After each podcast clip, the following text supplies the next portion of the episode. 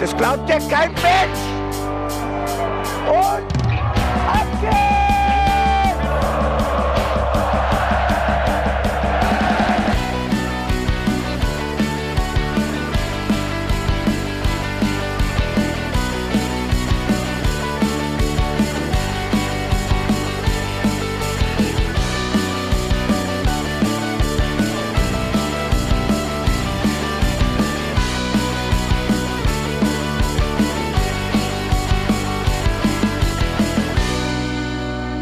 Hallo und herzlich willkommen zum Hinterhofsänger-Talk. Wir sitzen vor euch für den Mikros. Es ist der 11. Juni und wir sprechen heute über die gesamte Saison von Mainz 05.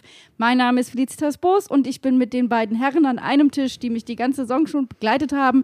Ich freue mich, dass sie am Mikro sitzen. Hallo Jan. Hallo, du hast fast so viele Verhaspler inzwischen wie Cape Abdo, aber es macht dich sympathisch. Macht dich Ich, ich sympathisch. rede da einfach drüber hinweg, damit habe ich überhaupt kein Problem. Slaughtered, Deswegen begrüße ich jetzt den Bene, der mir solche Sachen nicht aufs Brot schmiert. Hallo. Gute, gute. Ich habe eben schon gesagt, äh, gedacht, du sagst, ähm, die mich die ganze Saison über genervt haben. Es wäre vollkommen richtig gewesen. Mir ist letztens aufgefallen, was heißt letztens? Eigentlich heute Morgen beim Aufstehen. Boah, wann waren wir eigentlich in Grassau? Grassau, krass, das hat ja auch noch zu dieser Saison Grassau. gehört. Dieses Trainingslager. Wann war das? Im Juli. Was haben wir? Juni. Fuck. Also von erster Sendung bis jetzt letzte Sendung fast ein Jahr Saison, was auch irgendwie dann in der Nachbetrachtung da, dazu geführt hat, dass ich die Saison irgendwie ganz anders wahrnehme. es ist auch irgendwie krass. Wir haben uns ja gestern schon mal getroffen, einfach um uns ein bisschen vorzubereiten für heute, weil diese Sendung ist einfach so riesig. Ein Jahr nachbearbeitet. Wir haben einfach mal den kompletten Jahreszirkel durchgemacht Ja. und alle Jahreszeiten angeguckt, in Phasen eingeteilt, alles analysiert. Wir waren nicht zu dritt, wir waren zu fünft. Fand ich sehr angenehm. Wir wurden gut unterhalten und immer mal wieder äh, mit ein bisschen Ablenkung auch äh, belohnt. Denn, Bene, du hast ein neues Familienmitglied und ich, kann, ich kann nicht anders sagen, ich bin sehr verliebt. Nicht nur du, ey. Also ich habe die, ich habe die kleine Vivi seit einem, Snips. seit einer Woche, seit Snips. Montag. Und äh, es ist ganz, es es ist so wunderschön. Ich habe ich hab ungefähr, seit ich die Kleine habe, also ich meine, ihr wart nicht die einzigen Besucher, also ich habe die Bude voll gehabt. Ich habe jeden Tag zwei unterschiedliche Gruppen, die sich angemeldet haben, die diese Katze kennenlernen wollen. Bene, du bist so kurz vorm Zoo. Es ist, ist halt wirklich ein Streichelzoo, gell? Du hast, du hast zwei Katzen und Ameisen. Ameisen aber nur zwei Wochen im Jahr. Ah, okay. Da- das ist nur saisonal, kann man Das ist wirklich sehr, sehr saisonal. Saisonale Haustiere finde ich sehr gut. Wir reden über die gesamte Saison von Mainz 05 in dieser Folge. Wir werden uns ganz viel Zeit nehmen. Wir haben uns, wie gesagt, gestern schon vorbereitet, damit wir heute völlig neu reinstarten können mit den Erkenntnissen, die wir auch schon gestern gewonnen haben. Aber bevor es an die harten Fakten geht und ums Sportliche, starten wir mit einem ganz sag ich mal, emotionalen, sanften Thema rein, denn man hört es so durch den Wald rufen. Das hat sich ja auch schon ein bisschen angekündigt mit dem eventuell Fotoshooting im Brockenhaus. Wahrscheinlich werden wir ein Retro-Ticket, äh, Ticket, Ticket, äh, interessant, ein Retro-Trikot bekommen. Wobei, da gibt es auch eine Aktion. Es wird gefordert, äh, falls ihr die Aufkleber gesehen habt in der Innenstadt, äh, Tickets als Kulturgut im Fußball ausgedruckt sollen bitte erhalten bleiben. Also so falsch warst du da gar nicht. Aber du wolltest aufs Trikot hinaus. Ja, Eigentlich schon. Und ich habe mir gedacht, wenn wir über Retro-Trikots reden, Gott, dieses Wort, ich krieg das geht schon los, äh, dann ist meine Frage eigentlich, wenn man sich ein alt, wenn ihr ein altes Trikot haben könntet, welches Trikot mit welchem Flock wäre das tatsächlich? Ich finde das eine spannende Frage, weil ich tue mich immer total schwer damit, wenn man so moderne, neue Trikots hat, neumodisch, neumodische Fets quasi, dann kannst du quasi keine alten Spieler draufdrucken. So Legenden. Kann richtig. man jetzt bei einem äh, Mann, kann man jetzt bei einem Retro-Trikot, also das ist echt fies, bei einem Retro-Trikot kann man dann jetzt eine Legende draufdrucken. Und ich finde, ja. Also es gab ja mal eine Zeit lang diese äh, nachgemachten, äh, wie, wie hießen die? Ähm, das war auch eins, was ich an der Wand hängen habe. Dieses Karo-Trikot. Genau, das, dieses Karo-Trikot, was nochmal neu halt drauf. aufgelegt wurde. Äh, da gibt es irgendeinen so einen- so einen Fachbegriff dafür. Ähm, und sowas hätte man sich zum Beispiel auch alt beflocken lassen können. Da hättest du aber wirklich in so einen klassischen Mhm. Beflockungsladen gehen müssen, damit du auch diese verrückten Muster, diese, diese Grafiken und sowas machen kannst. Ich finde es ein bisschen schwierig. Muss ich ganz ehrlich sagen, um deine Frage nochmal aufzugreifen, sich eine Legende draufzudrücken. Ich bin mal gespannt, ob das Leute machen, aber es wäre schon geil. Ich sag dir, warum ich es machen würde. Denn mir fällt es total schwer, Spieler, die nur zwei Saisons oder drei Saisons da sind, mir auf ein Trikot zu flocken. Ich habe es einmal gemacht. Einmal ist es ein geiler Flock. Es ist ein cooler Spieler, Du hast das nicht selber gemacht, das hast du geschenkt bekommen. aber ich habe es mir gewünscht. Und es war Jonas Hofmann. So. Aber mit Mainz 05 hat das jetzt nicht mehr ganz so viel zu tun eigentlich. Und wenn ich dann überlege, ich würde mir doch so einen alten Spieler auf so ein Retro-Trikot draufdrucken lassen, weil es einfach eine Verbindung zur Vergangenheit ist und so eine Brücke schlägt. Weißt du, du hast halt nicht diesen Gap wie neues Trikot, alter Name, was ist bei dir los so ungefähr? Lebst du in der Vergangenheit, sondern es ist geil. ich bin da irgendwo bei dir. Auf der anderen Seite denke ich mir auch, dieses Retro-Trikot wird ja ein Take auf ein Retro-Trikot sein. Also es wird ja nicht eine 1 zu 1 Kopie. So nämlich. Und deswegen würde ich mir, glaube ich, keine Legende drauf flocken lassen, sondern ich würde einen Spieler nehmen, von dem ich sage, den habe ich vielleicht zum Beispiel in dieser Saison regelmäßig kritisiert. Der hat sich aber so verdient um den Verein gemacht, dass ich mir den drauf flocken lassen würde. Zum Beispiel Stefan Bell. Aber wenn ihr mich fragt, ich habe, also ich verbringe ja auch viel Zeit auf TikTok und im Moment äh, ist ganz groß hoch bei mir im Kurs diese Leute, die sich diese Mystery-Boxen bestellen mit Trikots drauf. Und da gibt es auch welche, da sind alte Trikots drin. Trikotroulette, alten, ja. Genau, mit alten Flocks. Also was weiß Ja. ich, ein KK-Trikot oder so. Da bin ich einfach, da, da, das finde ich einfach richtig, richtig geil. Und das wäre mein größter Traum überhaupt, dass man, dass Mainz 50 mal von eBay Kleinanzeigen quasi alles abgreift, was es so gibt, mit, den richtigen Vlogs und du könntest so eine Mystery-Box-Verlosung mit richtigen alten, beflockten Mainz 05 Trikots machen. Das würde ich so feiern und dann wäre nämlich meine Frage, über welches Trikot würdet ihr euch am meisten freuen? Trikot, glaube ich, wäre mir relativ egal. Ja, aber auch der Vlog, der dazu gehört. Genau, der Flock, den finde ich viel, viel spannender. Also wer wäre eine Legende, die ich würde mir auch auf ein neues Retro-Trikot drucken lassen? Wer wäre es bei euch, auch wenn ihr euch vielleicht nicht drauf flocken lassen würdet? Also ich äh, würde zum einen Noweski in den Ring werfen, aber weil ich deinen Take mit Stefan Bell jetzt gerade spannend fand, äh, Stefan Bell würde ich mir nicht drauf flocken lassen, sondern erst, wenn er seine Karriere beendet hat, weil dann ist er ohne Frage, der wird für mich erst, wenn, er, wenn die Karriere vorbei ist, zur Legende. Wisst, also, ihr wisst, was ich meine. Ja, noch rege ich, noch reg ich mich ja. zu sehr über ihn auf. Ja, das ist der, ist der Moment, äh, so direkt bevor er Legendenstatus erreicht, wo du äh, ganz oft hast Spieler, die dann noch so über ihren Zenit vielleicht schon drüber sind, die dann noch weiterspielen und sich eigentlich so ihr eigenes Denkmal fast schon wieder ein bisschen einreißen. Und wo Also- ja dann auch immer ein gewisser Podcaster da gerne darauf hinweist, wenn sie das ist vollkommen tun. richtig, vollkommen richtig. Aber jetzt noch mal ganz kurz, um auf diese Frage zurückzukommen. Ich habe einen Namen und ich weiß nicht, in dem Moment, wo wir darüber geredet haben, hatte ich einen Namen im Kopf. Der Kühlschrank, Sven Demand. Oh, geil, ja. Da würde ich, oh, da hätte ich so Bock auf ein Trikot, wirklich, hätte ich so Lust drauf. Ich fand noch einen Namen, den du gestern eingeworfen hast, geil. Äh, Voronin. Ja, Voronin, auch einfach äh, aufgrund der immer noch mit der La Ich meine, was ist in diesem einen Jahr alles passiert? Ich meine, äh, der, der Ukraine-Krieg ist auch noch so ein Ding. Voronin, es hat ja fast als dann. Co-Trainer von Sandro. ja, eben, in Russland. Ja. Und das hat ja dann fast schon wieder Zeitgeist-Charakter, sich ein Retro-Trikot mit Voronin jetzt beflocken zu lassen. Definitiv. Und ich glaube tatsächlich, ich habe Noweski gesagt, aber ich, ich glaube, ich würde wirklich mit Voronin gehen. Ich bin bei Noweski. Da ist einfach, es gibt, glaube ich, keinen Spieler, wenn ich an meine Stadionbesuche von Mainz 05 denke, wo so viel in mir passiert, wie wenn ich an Noweski denke. Weil das war für mich auch immer so ein Ding, egal wie der gespielt hat, aber auch in, seinen späten, in seiner späten Phase, wenn der noch reinkam, ich wusste, der kommt rein und der scheißt die alle zusammen und treibt sie nach vorne. Und das ist eine Qualität von einem Spieler, die ich bis heute einfach immer abfeiere, egal wer es ist. Und das war einfach so jemand, da konntest du dich drauf verlassen und deswegen wird das immer, auch wenn die, Tri- ich müsste mir quasi ein Trikot aussuchen, wo sein Vlog drauf ist, weil die waren nämlich alle nicht so richtig geil. Aber ich würde mit Sicherheit eins finden und ich wäre sehr stolz drauf, dass ich eins hätte. Wenn ihr ein Trikot habt mit Noweski-Vlog und das verkaufen wollt, dann schreibt doch mal der lieben Felicitas. Sie Preis würde, verhandelbar. Würde, würde das vielleicht kaufen. Es gibt aber auch neuere Spieler, also jüngere Spieler, die ich mir drauf flocken lassen würde. Äh, zum Beispiel André Schürle. Äh, gar nicht so sehr aufgrund seiner Zeit bei Mainz, das fand ich auch geil und er war einer der ersten Spieler, die ich überhaupt auch noch im Bruchweg gesehen habe und total gut fand. Ähm, sondern auch aufgrund seiner Entscheidungen nach der Karriere, wie er seine Karriere beendet, in jungen Jahren, ähm, wie er jetzt auftritt, immer noch äh, verbunden mit dem Verein. Auch jemand, der, obwohl er Weltmeister geworden ist, nach seiner Karriere zur Legende geworden ist.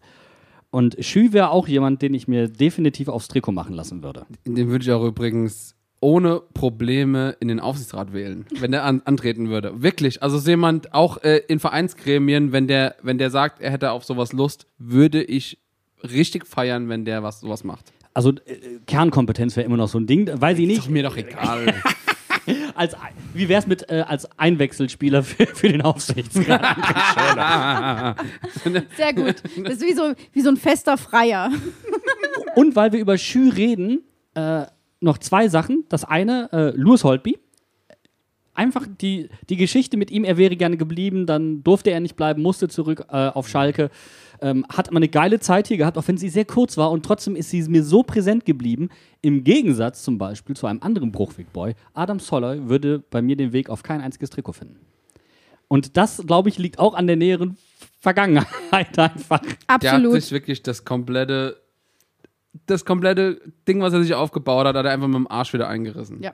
Also da bin ich auch bei dir und das hat, hat auch was äh, mit seinem Auftritt in der ungarischen Nationalmannschaft zu tun. Ja? Äh, ist jetzt tatsächlich niemand, wo ich auch nur im Traum drüber nachdenken würde. Aber äh, was haben wir jetzt, also wenn du mal zurückdenkst, was hatten wir für geile Typen eigentlich bei Mainz 05 und was sind das für geile Charaktere, die eigentlich mir in, im, im allgemeinen Clubbewusstsein fast manchmal zu kurz kommen. Ja, da könnte man tatsächlich, da gibt es viele Leute. Zum Beispiel, ähm, der immer wieder als Co-Trainer mal auftaucht und mal wieder, wieder weg ist und sowas. Michael Turk. So Leute, die, ich finde die, ich fände es gut, wenn die einfach viel präsenter wären. Was ich ja geil finde, im Fanshop gibt es ja eine Wand mit ehemaligen Spielern. Und da sind ja auch die abstrusesten Namen bei, die wir jetzt also gar nicht mehr auf dem Schirm haben, die vielleicht auch gar nicht wirklich als Mainz 05 noch nicht so richtig profimäßig unterwegs war, da verewigt sind. Das ist ja geil, das ist schon da. Ich liebe das. Aber irgendwie, äh, ja, du hast das Legendenteam von Mainz 05 auch, ne? Aber trotzdem, ähm, wenn Man die alten Herren einfach. Das ist nicht das Legendenteam. Sind Ich hab ja, die alten okay, Herren. statt den alten Herren hätte ich gern ein Legendenteam. So, wo, wo nur die coolen Leute rein dürfen. Vorschlag fürs Marketing-Team.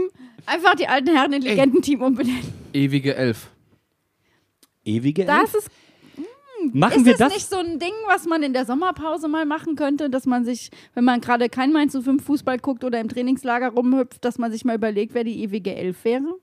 Äh, Das sind keine Hausaufgaben mich, für uns. Wir geben- ja sagen. Wir geben, ach so, ich wollte sagen, ich wollte euch eigentlich keine Hausaufgaben geben, aber dann gebe ich dir jetzt eine Hausaufgabe. Nein, nein, nein. Ich sag nur, ich find's geil. Lass nicht, es, das. wir machen das. Wir machen ein Com eine Community-Abstimmung. Ihr könnt uns schreiben und äh, aus den Namen, die wir bekommen, wir stellen natürlich auch ein paar Namen dazu, weil wir sind halt auch Fans.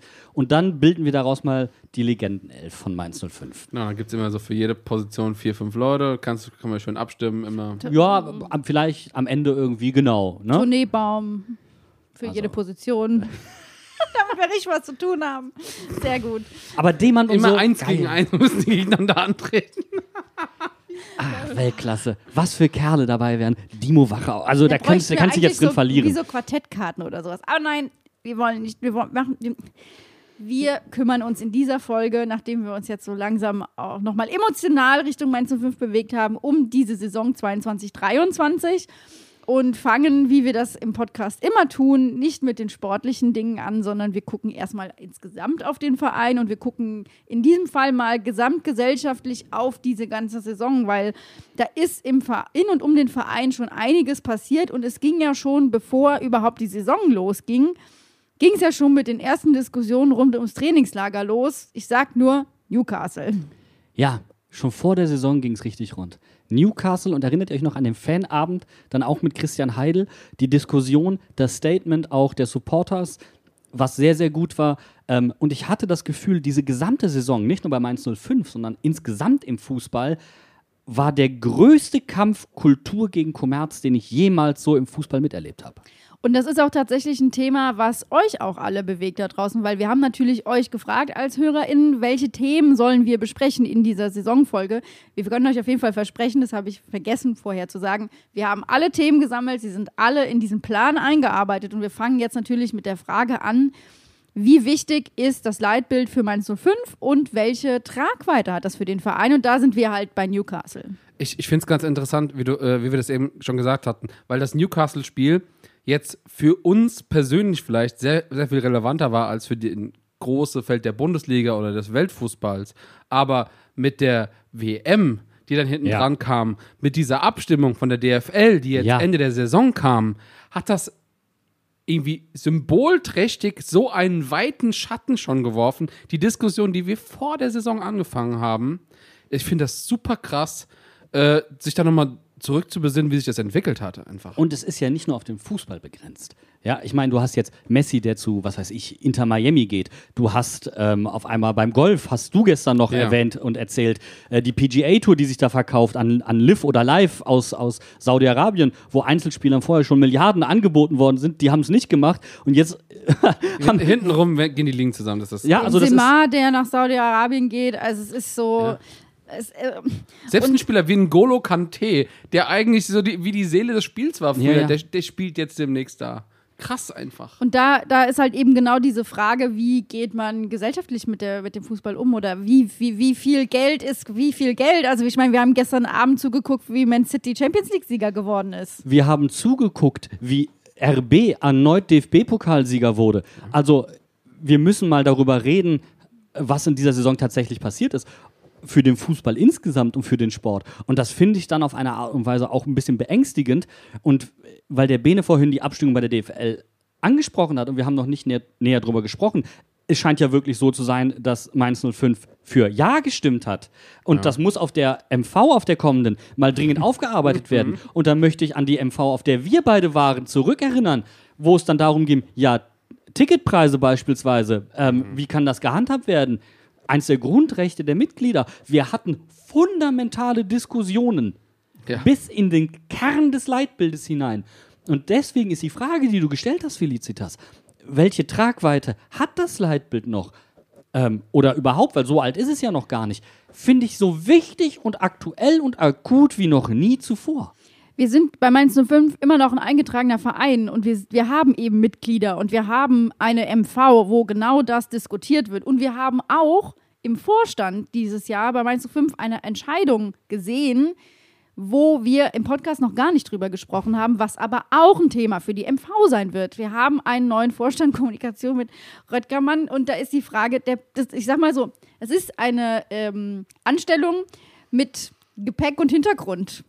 Ja, er kommt halt, er war vorher beim VfB Stuttgart und da gab es einen Datenskandal. Und da haben uns. Beim, beim Ausgliederung, äh, beim Ausgliedern. Genau. Äh, währenddessen ist das passiert. Und äh, das wirft natürlich Fragen auf, auch innerhalb des Vereins und der Mitglieder hier und auch der normalen Fans. Ähm, ich sag mal so, ohne, ich möchte, der Mann soll eine unvoreingenommene Chance bekommen, Wir aber, kennen ihn ja persönlich nicht wirklich, muss Ne? man ja auch sagen. Aber, aber- he got history und er hat Ja. emotionales Paketchen, was er da mit sich rumschleppt. Ja. Und er kommt zu einem Zeitpunkt in einer Saison, wo dieses Thema für uns als Vereinsmitglieder so akut ist wie noch nie zuvor. da wo er herkommt, sagt man Geschmäckle. Ne? Also Ja. das ist äh, und das nimmst du mit. Das ist einfach, wenn du da, da ist, er ist da mit, er ist da drin verwickelt und, das bringst du mit, wenn du angestellt wirst. Und, und wie viele Stuttgarter uns geschrieben Ja. haben, ich hätte niemals gedacht, dass, dass dieser Mann bei Mainz landet. Einfach nur, weil wir eben noch ein eingetragener Verein sind, weil diese ganzen Themen passiert sind bei Stuttgart. Also, das, das, zum Da Haare möchte ich raufen. aber noch mal kurz auf mein Gefühl bei der MV zurückkommen, wo ich mich gefragt habe, warum muss die Entscheidung jetzt so durchgeprescht werden? Das war, das war die Entscheidung, können Ticketpreise spontan zu Marketingmaßnahmen gesenkt werden, Oder beziehungsweise erhöht. a- angepasst werden. Genau. Äh, also es war unspezifisch, aber der Vorstand wollte es eigentlich zu Marketingmaßnahmen machen, um Leute quasi anzulocken, um mehr ins Stadion zu kommen. Und da habe ich mich schon gefragt, warum muss das jetzt? Das war ja ein guter Gegenvorschlag, wie könnte man das anpassen und so weiter. Also die, die Mitglieder waren ja nicht per se dagegen. Sie waren kooperationsbereit. Aber dann ist der neue Vorschlag nicht nochmal in eine neue Runde gegangen und es wird bei der nächsten MV abgestimmt, sondern man hat es ja auf Biegen und Brechen dann probiert durchzudrücken. War zwar im Sinne der Satzung alles okay, alles rechtens abgelaufen, aber das hatte für mich ein Geschmäckle. Und ich habe mich gefragt, warum muss das jetzt hier und jetzt auf diese Art und Weise geschehen? Und ähm, ich, ich habe seitdem ein ungutes Gefühl, was das angeht. Und vielleicht ist da auch nichts. Aber ich möchte dem Verein mitgeben, Leute, ihr vermittelt mir momentan kein gutes Gefühl. Und dann kommt für mich zum Beispiel oben drauf, dass seit gestern eine Mitgliederumfrage online ist zum Thema Marketingmaßnahmen, wo dann auch gefragt wird, kennst du die E-Sports-Abteilung, äh, möchtest du NFTs haben vom Verein, ähm, wie weit bist du bereit für ein Vereinsevent zu reisen? Ähm, das sind so, ich sag mal, also gerade die letzte Frage ist eine Frage, die ist für mich eigentlich vollkommen irrelevant, weil ich in Mainz wohne und ich denke mir, naja, die Mainz-Sachen sind alle hier, gehe ich davon aus. Aber das Ding ist halt, wenn ich dann sehe, äh, die scheiß NFL spielt auf einmal äh, hier in Deutschland und es steht im Raum, ob vielleicht eventuell mit der ganzen DFL-Diskussion, ob halt entsprechende Spiele auch woanders ausgetragen werden. Nein, ich möchte kein Mainz 05 nein, Mainz 05 Testspiel in Liverpool gucken. Tut mir leid. Wobei in Liverpool wäre ja in Ordnung, wenn das in der Saisonvorbereitung stattfindet, man halt gerade zufälligerweise in England ist. Ja, ja, genau. Aber So. ich sag mal im Sinne auch der, Aber des nicht Themas der Saison, Klimaverteidigung. leid. ja. Ja, das ist nämlich Ja. noch ein ganz anderes Ding. Ähm, die Sportschau hat sich nochmal mit dem Thema Klimaverteidigung und ich sag mal Klimaneutralität von Vereinen und so weiter auseinandergesetzt. Meins kommt in dieser ganzen Dokumentation gar nicht vor. Ähm, da Die ist auch Maus. Nachholbedarf. Also das sind alles so Themen, die auch im Leitbild verankert sind, wo wir wieder, wo der Kreis sich dann schließt, wo wir sagen, das ist was, wo wir als Mitglieder auch Verantwortung tragen. Und wollen wir einfach mal die Extrameile gehen? Jetzt hast du das Thema Klimaverteidiger angesprochen. Das ist an sich erstmal gut. Wir sind seit über zehn Jahren dabei. Wir waren der erste Bundesliga-Verein, der klimaneutral war. Entwickeln wir das konstant weiter, wie es dem Zeitgeist entsprechend wäre? Weil äh, natürlich, es gibt Sachen, die können nicht klimaneutral ablaufen. Es gibt bestimmte Reisen, es geht nicht anders. Okay. Und dann gibt es Kompensationsleistungen. Aber kann man da vielleicht anders kompensieren? Gibt es Möglichkeiten, wie man das noch ausbauen kann? Dinge, wo ich mir als Mitglied auch wünsche, noch mehr vielleicht mitgenommen zu werden an der einen oder anderen Stelle, weil abseits der MV fühle ich mich vom Verein häufig nicht bei solchen Themen mitgenommen. Und da hilft mir auch keine Themenwoche oder so, weil vielleicht passt mir das in dem Moment nicht. Also hier würde ich mir vom Verein auch wünschen, dass flächendeckender kommuniziert wird. Und ich möchte, dass der Verein das Leitbild in dem Sinne als Chance versteht, das Leitbild zu konkretisieren auch peu à peu, damit nämlich solche Punkte, und ich fand den Punkt damals von Christian Heidel richtig gut auf der Fandiskussion, ähm, ja, okay, wir, wollen, wir sollen jetzt nicht gegen Newcastle spielen, ne? Und wo ziehen wir die Grenze? Soll, darf ich dann auch keine Spieler mehr von einem solchen Verein verpflichten? Oder darf ich Spieler da nicht mehr hin abgeben, weil das Ja, Geld ist genau. ja dann auch. Das sind berechtigte Fragen und die müssen, das Leitbild ist kein Gesetz. Aber es ist eine, eine Leitplanke und die müssen peu à peu ins Doing übertragen werden. Und das wünsche ich mir. Das meine ich halt. Das Leitbild gibt Schranken und Richtlinien vor und auch ke- keine, aber keine konkreten Handlungsanweisungen. Und ja, der Einwand von Heidel war damals berechtigt auf dem Fanabend. Auf der anderen Seite hatte es aber auch was von Whataboutism. Nein, finde ich überhaupt nicht. Weil zum Beispiel, denkt das mal zurück, darf man RB 1,5 Millionen in den Hals werfen für einen Trainer? Und dann reden wir über Bo Svensson. Darf man das? Ich finde die Frage vollkommen berechtigt. Wo ziehe ich die Grenze? Ähm, sehr, sehr heikles, sehr, sehr schwieriges Thema, aber macht, führt die Diskussion doch mit den Mitgliedern. Und wenn die Mitglieder sagen, oh, stopp, hier ist für uns eine Grenze, dann nimmt das doch mal wahr, weil ich habe häufig das Gefühl, und dann kommen wir wieder zu der DFL Ja. und den Investoren, äh, die Mitglieder werden ja eher als Hindernis, als Stein im, im Schuh verstanden. Und das stört mich. Aber vielleicht haben wir jetzt auch über die vergangene Saison eine Entwicklung gesehen, die sich vielleicht auch in Mitgliederzahlen niederschlägt. Denn man muss ja festhalten, dass wir, als wir im Stadion waren, und das betrifft auch die Auswärtsfans, Zuschauerzuwachs. Es war diese Saison öfter ausverkauft. Es waren viele Auswärtsfahrer unterwegs. Wir haben volle Blöcke gehabt. Wir hatten auch teilweise Blöcke, die so voll waren, weil Leute Winterjacken anhatten, dass es ein bisschen eng wurde. Angeblich, angeblich, some say. Aber- Ich hatte ich drei mein- Jacken an, Entschuldigung. Also wenn man einfach nur kalt. mal drüber reden, das ist jetzt nur das, was ich aus der Saison aufzähle. Wir waren 8000 Leute in Dortmund. Das waren vielleicht nicht alles 05er, aber wann wurden diese Karten verkauft für den Ja. Auswärtsblock in Dortmund? Ne? Da Ja, war Dortmund noch nicht Meisterkandidat. Wir hatten ein Heimspiel in Hoffenheim. das richtig in die Grütze ging. Ja, aber Auch egal. da waren über 4000 Leute Ja. da. So, wir haben zu Hause gegen Köln ein richtig geiles Spiel in der Hinrunde gehabt, was natürlich auch am Spielergebnis lag, aber die Stimmung war geil. Das erste Spiel der Saison, auswärts gegen Bochum, mega geiles Spiel, waren auch viele Leute vor Ort. Also es war wirklich diese Saison im Stadion wieder voller. Für mich hat das aber etwas äh, ein Phänomen, das man damals schon unter Thomas Tuchel beobachten konnte, wo wir auch häufig eine volle Hütte hatten, zu Hause allerdings. Ähm, und das ist so ein bisschen Erfolgsfan-mäßig. Ähm, viele Leute in der Stadt, auch wenn du mit alten Leuten sprichst, die früher viel im Profik waren, die im Profik schon eine Dauerkarte haben, die jetzt eben nicht mehr Nuff gehen, ähm, die sagen, ja, ist halt jede Saison dasselbe. Und ähm, wenn dann sich auf einmal nach viel Tristesse und viel Grau eine irgendeine Form von Erfolg einstellt, sind diese Leute sehr schnell wieder zu reanimieren. Ähm, ist vielleicht Erfolgsfan der falsche Terminus technicus, aber es hat was davon. Ich sag mal so, ähm, nur weil es Erfolgsfans sind oder weil die jetzt für den Moment erstmal nur kommen, weil es halt gerade erfolgreich läuft, heißt es aber nicht, dass sich daraus ja nicht auch langfristige Sachen entwickeln können. Weil zum Ja, Beispiel, total. wenn jetzt ein Erfolgsfan Papa seine zwei Jungs und seine Tochter mit ins Stadion nimmt und von denen gehen halt vielleicht die nächsten 20 Jahre die drei einfach dann ins Stadion. So, und dann also ich, ich, ich sag mal, natürlich ist, macht das jetzt äh, für den Moment und dann Schalke-Fans, die sich eine Dauerkarte gekauft haben oder so, um, um an eine Karte zu kommen. Das, ist ja, das sind ja ganz viele Faktoren, die ja zusammenkommen. Ich finde es per se nicht verkehrt, dass wenn du sagst, okay, ähm, ich bringe jetzt mal jemanden mit, der ist vielleicht früher mal ins Stadion gegangen oder ist ein bisschen Fußball interessiert und also ich habe den, den Eindruck, gerade jetzt in unserem Freundeskreis, vielleicht sind ja die Leute auch ein bisschen anders drauf, aber Leute, die wir lange Zeit mal eine Dauerkarte hatten, die vielleicht weg waren, haben wir animiert bekommen, wieder mit uns zu kommen. Wir haben Leute, die vielleicht das erste Mal mit ins Stadion gegangen sind, die, die voll angefixt sind. Und es hat auch damit zu tun, dass wir viele Leute sind und dass die Stimmung gut ist. Sehe ich ganz richtig und äh, unterschreibe ich sofort. Vor allem finde ich aber auch, dass man bedenken muss, dass wir immer noch aus dieser scheiß Corona-Pandemie Ja. kommen und Ja. die Leute wollen zurück ins Stadion. Und ganz im Ernst, du hast bei Mainz 05 stabile Leistungen. Ich sag mal, in der Regel siehst du nicht, dass sie reihenweise abgeschossen werden. Und wenn du halt hier in der Nähe Studi bist zum Beispiel und du hast einfach mal Bock auf Bundesliga, du kannst jetzt wieder gehen, dann gehst du halt zu Mainz 05.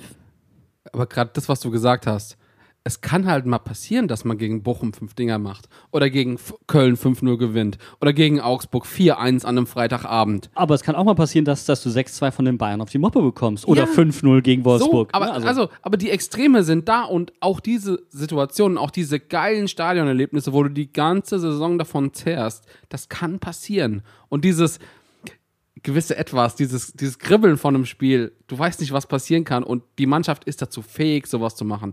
Das, finde ich, motiviert mich und aber auch andere Leute, die ich gerne mit ins Stadion dann nehme. Ja, und ich finde, da kann man auch sagen, zum Beispiel allein, wie oft haben wir vor einem Heimspiel jetzt gegen Ende der Saison auch gesagt, okay, heute ist es soweit, heute schießt der Karim sein Tor.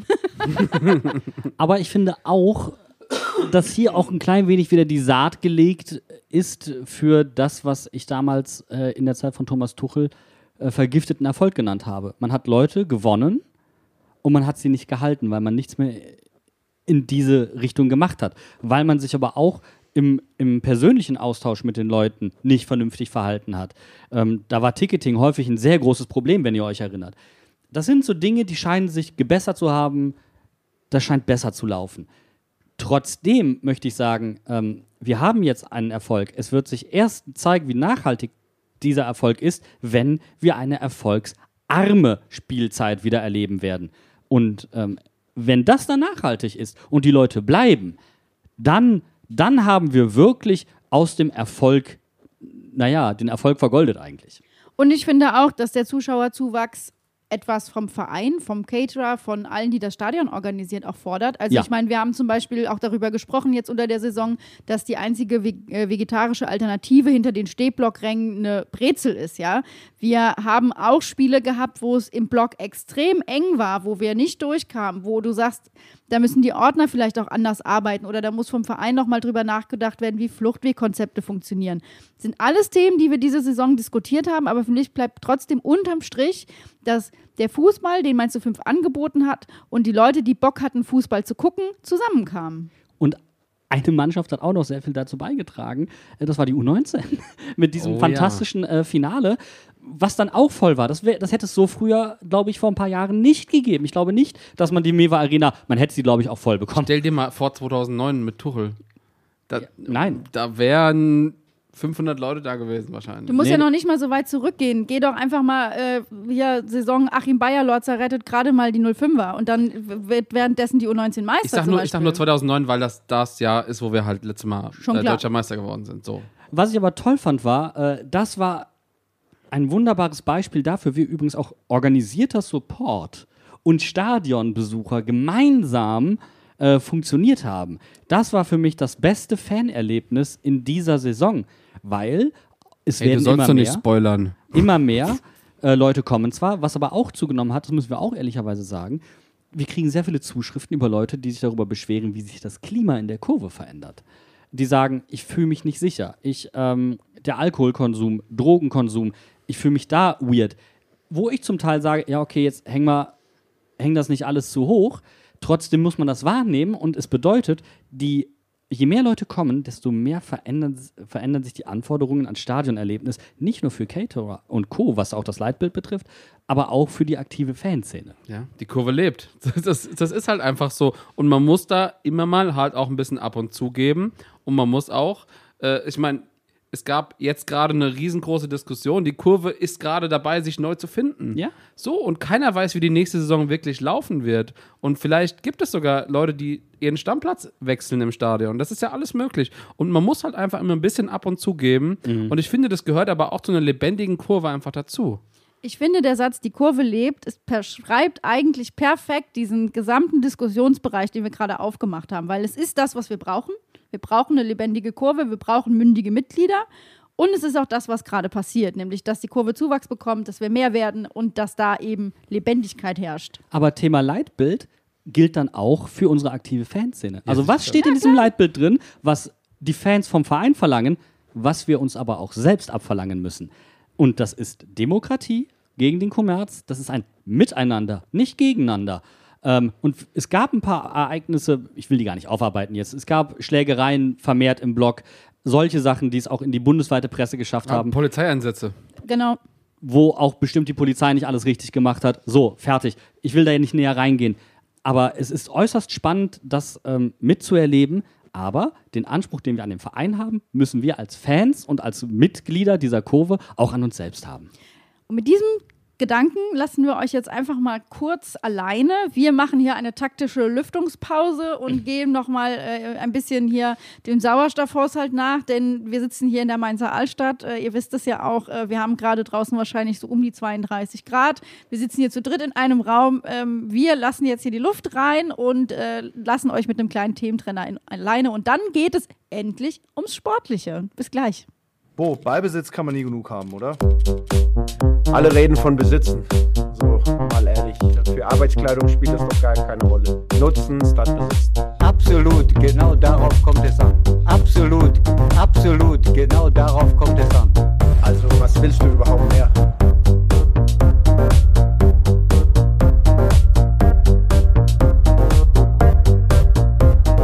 Das nenne ich wahre Entlastung.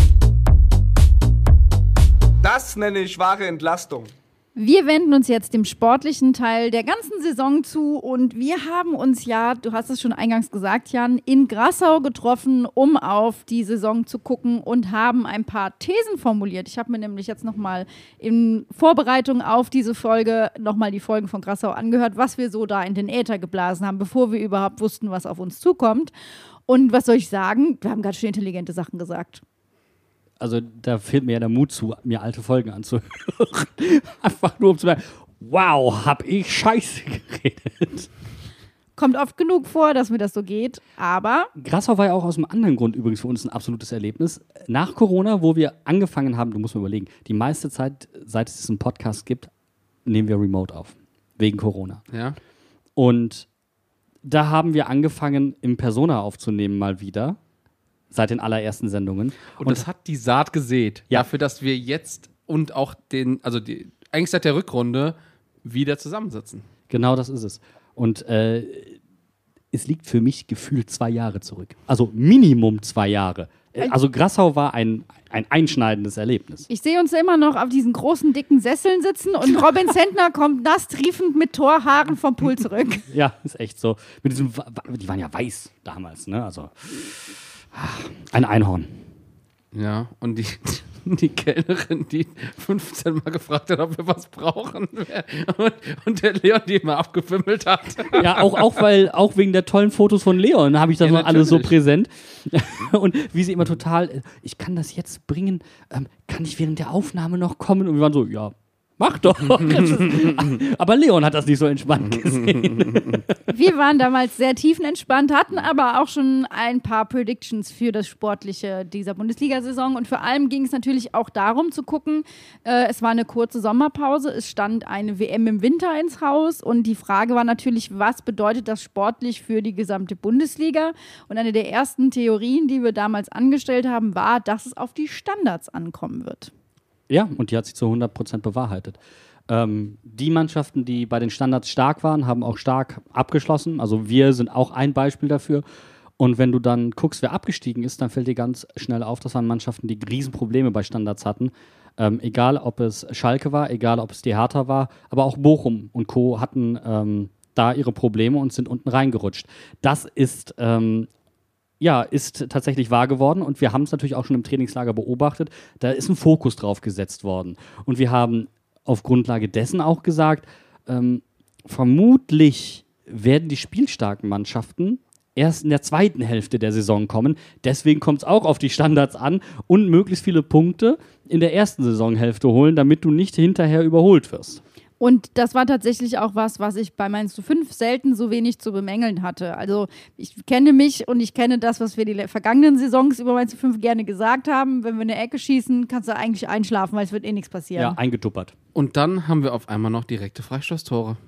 Ja, es ist Wieder. abstrus, ja. Geil, oder? Also auch einfach die, äh, dieses wieder hervorkommen von, oh, jetzt kann was passieren. Ich liebe alles daran. Du, du brichst einen Elfmeterrekord ab, einfach nur um ihn wieder aufzunehmen. Auch so ein Ding. also Standards waren auf jeden Fall ein Ding, das hat sich auf jeden Fall bewahrheitet. Und auch, dass die spielstarken Mannschaften eher in der zweiten Hälfte gekommen sind. Was wir nicht bedacht haben, ist, dass sie natürlich auch aufgrund, aber das hätte man sich denken können, auf Grundlage ähm, dass viele, bei, viele der Spieler, die so spielstarken Mannschaften angehören, dass die hinten raus natürlich anfangen, etwas zu schwächeln. Das hat Bayern gemerkt, das hat Dortmund gemerkt. Ähm, das war schon auch signifikant, das haben auch Internationalteams gemerkt. Und das ist nämlich die zweite These, die wir schon in Grassau formuliert haben. Es wird auf die Fitness der Spieler ankommen. Ja, Körperlichkeit. Ja. Großes Stichwort Körperlichkeit.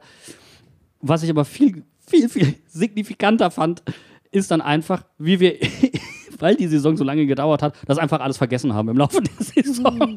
Wir haben einfach nicht mehr drüber geredet, weil, ganz ehrlich, im Grunde war bis zur Winterpause, das war eigentlich eine kleine Saison. Und jetzt war es eine bisschen größere, aber trotzdem auch nochmal eine kleine Saison. Es ist wie, wie zwei unabhängige Hälften und haben wir tatsächlich in unserer Planung auch strikt voneinander getrennt. Also ein bisschen wie, wie zwei Hallenturniere eigentlich. Ja, es gibt ein Vorher und ein Nachher und so lässt sich das Ganze eigentlich auch beschreiben. Und deswegen würde ich sagen, diskutieren wir jetzt mal nicht über Thesen und den Überbau, sondern gehen in Medias Res und fangen direkt mal an. Und beim Rückblick auf die Saison und vor allem auch auf die Hinrunde ist uns aufgefallen, dass so die erste Phase von Mainz 05 in der Saison 22-23 eigentlich bis zum achten Spieltag ging. Ja, und zwar haben wir ähm, eigentlich im Grunde könnte man dieser Phase das Thema geben, wie spielen wir in der Abwehr? Also mit welchen Leuten, weil wir haben ja Abgänge gehabt, relativ wichtige mit äh, Jer und äh, mit Musa. Ähm, wir haben Leitchi dafür bekommen und der hat auch direkt der Anfang der Saison gespielt. Danach halt hinten raus gar nicht mehr. Und deswegen ist er ein Spieler, der tatsächlich sehr stark für diese Phase steht. Und die zweite Person, äh, die auch sehr stark mit Leitchi verknüpft ist, äh, in diesem Zusammenhang, ist äh, Eddie. Und es spricht eigentlich für diesen Saisonstart, wenn du das nochmal vergegenwärtigst, weil das jetzt einfach so lange her ist. Wir sind eigentlich gut gestartet. Mit einem Sieg gegen Bochum, dann einem Unentschieden gegen Union Berlin, das knapp war, das war sehr, sehr ausgeglichen. Jetzt, wo du weißt, wo Union am Ende der Saison steht, Ja. äh, wiegt das nochmal mehr. Big Point, ja. Ja, dann hatten wir ein sehr enges Spiel gegen Augsburg. Ähm, und dann gab es so einen kleinen Bruch. Und dann haben wir gegen Leverkusen wirklich auf die Moppe bekommen, 0-3, haben dann noch ein Testspiel gegen Wiesbaden verloren. Gut, die sind jetzt aufgestiegen, das kannst du auch noch anders werten. Und es war ein sehr gemischter Start, aber gekennzeichnet von einer Abwehr, die so, ich weiß nicht, sie war nicht wirklich schlecht, sie war nicht wirklich gut, sie war irgendwie so, die Abwehr war halt einfach nicht eingespielt Ja. und das waren immer wieder unterschiedliche Konstellationen. Also ich kann mich an mindestens eine Konstellation erinnern, wo Wittmer auf Innenverteidiger stand, dann stand zwischendrin Cassima auf Innenverteidiger, dann war Eddie mal hinten, dann war er wieder vorne, dann war Eddie auf, als Außenverteidiger. Ähm, der Costa war ja natürlich am Anfang der Saison noch nicht fit. Auf Linksverteidiger wurde dann auch noch ein bisschen getauscht mit Aaron und Cassie. Also die komplette Abwehr im Grunde ist so oft verändert worden, bis sie mal ihre finale Form hatte, wie wir sie dann am neunten Spieltag gesehen haben. Und das ist ja eigentlich was, was Bo Svensson und seinem Trainerteam ja gar nicht, gar nicht passt. Also das ist ja, das haben wir ja auch schon gemerkt in den ganzen, äh, in, sag ich mal, im, im Herangehen seiner Spielweise ist ja die Abwehr eigentlich auch essentiell. Und es war schon im Sommer klar, dass genau das ein Problem werden wird, wenn die AKT Saint-Just unseren Verein verlassen, weil sie zum einen eine sehr stabile Innenverteidigung gebildet haben, zum anderen aber eben auch immer mal wieder Impulse nach vorne setzen konnten und spielstark waren. Und wir haben in dieser Phase tatsächlich vom vierten bis zum ähm, inklusive achten Spieltag in fünf Spielen einfach zehn Gegentore bekommen. Ja. Etwas, was total untypisch ist. Und wenn man dann die Testspiele dazu nimmt, und dann, das hat bei mir so einen Erinnerungsreflex ausgelöst, gegen Karlsruhe haben wir fünf Stück kassiert. Da war es wirklich im Argen. Vorher haben wir bei diesem Heimspiel, das wir vorhin schon mal äh, angesprochen haben, in Hoffenheim, äh, vier Stück kassiert. Also Leverkusen drei Stück kassiert. Das war nicht zu verachten, wie sehr wir da ins Schwimmen geraten sind. Und da ist eben ein Spieler für mich ganz entscheidend, du hast es schon gesagt, Bene, da ist, steht Leitsch im Fokus, der einfach sich, der quasi diese unmenschliche Aufgabe, Niakate und Saint-Just zu ersetzen, aufnehmen musste. Und in dem Moment war klar, wo klar war, er kann nicht mehr spielen, kommt eben Edimilson Fernandes in die Abwehr rein, der quasi sagt, naja, was soll ich machen, wenn du mich in die Innenverteidigung stellst, dann werde ich da wohl spielen müssen. ich fand es so krass, dass Eddie, und der hat ja auch in den Spielen vorher schon gespielt, mal Außenverteidiger, dann ist er mal auf die Acht gerutscht. Der hat ja am Anfang gefühlt überall gespielt. Der hat ja fast noch Torwart gespielt. Und Eddie hat sich da schon abgezeichnet, dass er einer der Leistungsträger in dieser Saison wird. Vollkommen richtig. Und weißt du, was das noch krasser unterstreicht? Also ich weiß jetzt nicht mehr das ganz genaue Datum, aber es war ein, ein Heimspiel in der Hinrunde. Äh, vielleicht relativ gegen Ende. Sagen wir mal so, 10., 11., 12. Spieltag. Da hat er seinen Vertrag verlängert. Zu einem Zeitpunkt, wo bei ihm komplett in der Karriere nicht feststand, was wird überhaupt werden. Wo er in Mainz vorher, vor der Saison abgeschrieben war, nur mittrainiert hat im Trainingslager, weil, weil keiner äh, ihn wollte quasi. Naja, er, er war in Bielefeld, hat sich nicht durchsetzen können. Er war in Bern bei Young Boys, hat sich nicht durchsetzen können. Der, der hat ja eine Odyssee hinter sich gehabt. Und auf einmal rastete bei ihm etwas ein und er funktionierte. ich, ich sehe das von der Entwicklung her ähnlich wie bei Aaron. Er kam wieder zurück aus Spanien von, von Celta Vigo und erstes Trainingslager mit Bo und du hast gemerkt, irgendwas hat wieder geklickt. Und es ist, glaube ich, relativ simpel. Zum ersten Mal hatte diese Mannschaft seit Sandro Schwarz wieder ein taktisches Korsett, eine Struktur. Sie wussten, wo soll es hingehen. Das sind meine Aufgabenbereiche. Das habe ich zu erledigen. Du musst mal überlegen, Eddie kam damals, um Gibbermann zu ersetzen. Ja, Der, der macht jetzt was ganz anderes. Und das, und das ist ihm absolut nicht gelungen. Äh, Gibbermann hat ironischerweise seitdem auch keinen Fuß mehr auf den Boden bekommen. Hat sich ja dann auch schwer verletzt in Everton. Trotzdem, Eddie hat eine Odyssee hinter sich und ich glaube, er war unfassbar dankbar für dieses Korsett. Klare Ansagen, klares Anforderungsprofil. Auf einmal konnte er funktionieren. Und Eddie hat für mich als einziger in der, in der Innenverteidigung über die, ganz, äh, die gesamte Saison, über die gesamte Saison gesehen, äh, offensive Impulse gesetzt. Und zwar massiv. Er hat teilweise Spiele richtig angeschoben, offensiv. Und das war ja was, wo er ganz einfach sagen konnte, das ist ein Spielprofil, das kennt er, das kann er mitbringen, das kann er von hinten raus mitspielen. Trotzdem muss ich sagen, dass das ja in, also das war ja aus der Not geboren. Das war ja nicht Plan A, sondern das war ja Plan B eigentlich, weil Ja, Plan C. Plan ausgefallen ist. F wahrscheinlich Ja, sogar, so. ja. Und Es war, Die- es war Plan WTF. Plan Edi. So.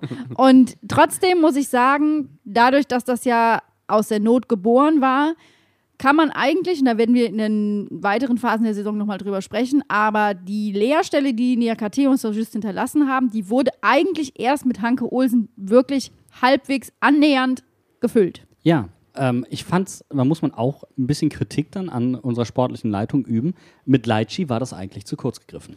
Das war, man hat alles auf einen Spieler gesetzt, der bisher nur bei einem Verein gespielt hat, der sich dann bei einem neuen Verein in einem neuen Umfeld ähm, zurechtfinden musste. Das war vielleicht zu kurz gegriffen. Und ähm, was ich dazu auch nochmal anmerken möchte, ähm, wir haben vor der Saison eigentlich auch schon gesagt, mit Hack und Bell plus eine weitere Version, ob das jetzt Leitch ist oder was auch immer, oder wer auch immer, wird das wahrscheinlich nicht gut funktionieren. Diese beiden Spieler zusammen funktionieren nicht so gut. Wenn einer von denen da ist, um die Abwehr zu stabilisieren, als, sag ich mal, alter Hase zu koordinieren und so weiter, funktioniert das, wie wir es jetzt kennengelernt haben und wie die Saison eigentlich über weite Teile gelaufen ist, ja sehr gut. Ob Hack drin war, ob Bell drin war, es hat immer funktioniert. Aber beide gleichzeitig ist Chaos. Für uns war ja im Trainingslager noch ein ganz anderer Name, der da in Betracht gezogen hätte werden können. Äh, und zwar Niklas Tauer, der aber gar keine Rolle dann mehr gespielt hat, auch nicht wirklich. Also er war da, aber er wurde nicht wirklich eingesetzt. Vor allen Dingen war da noch die Frage, Dreier- oder Viererkette, bleiben wir dabei?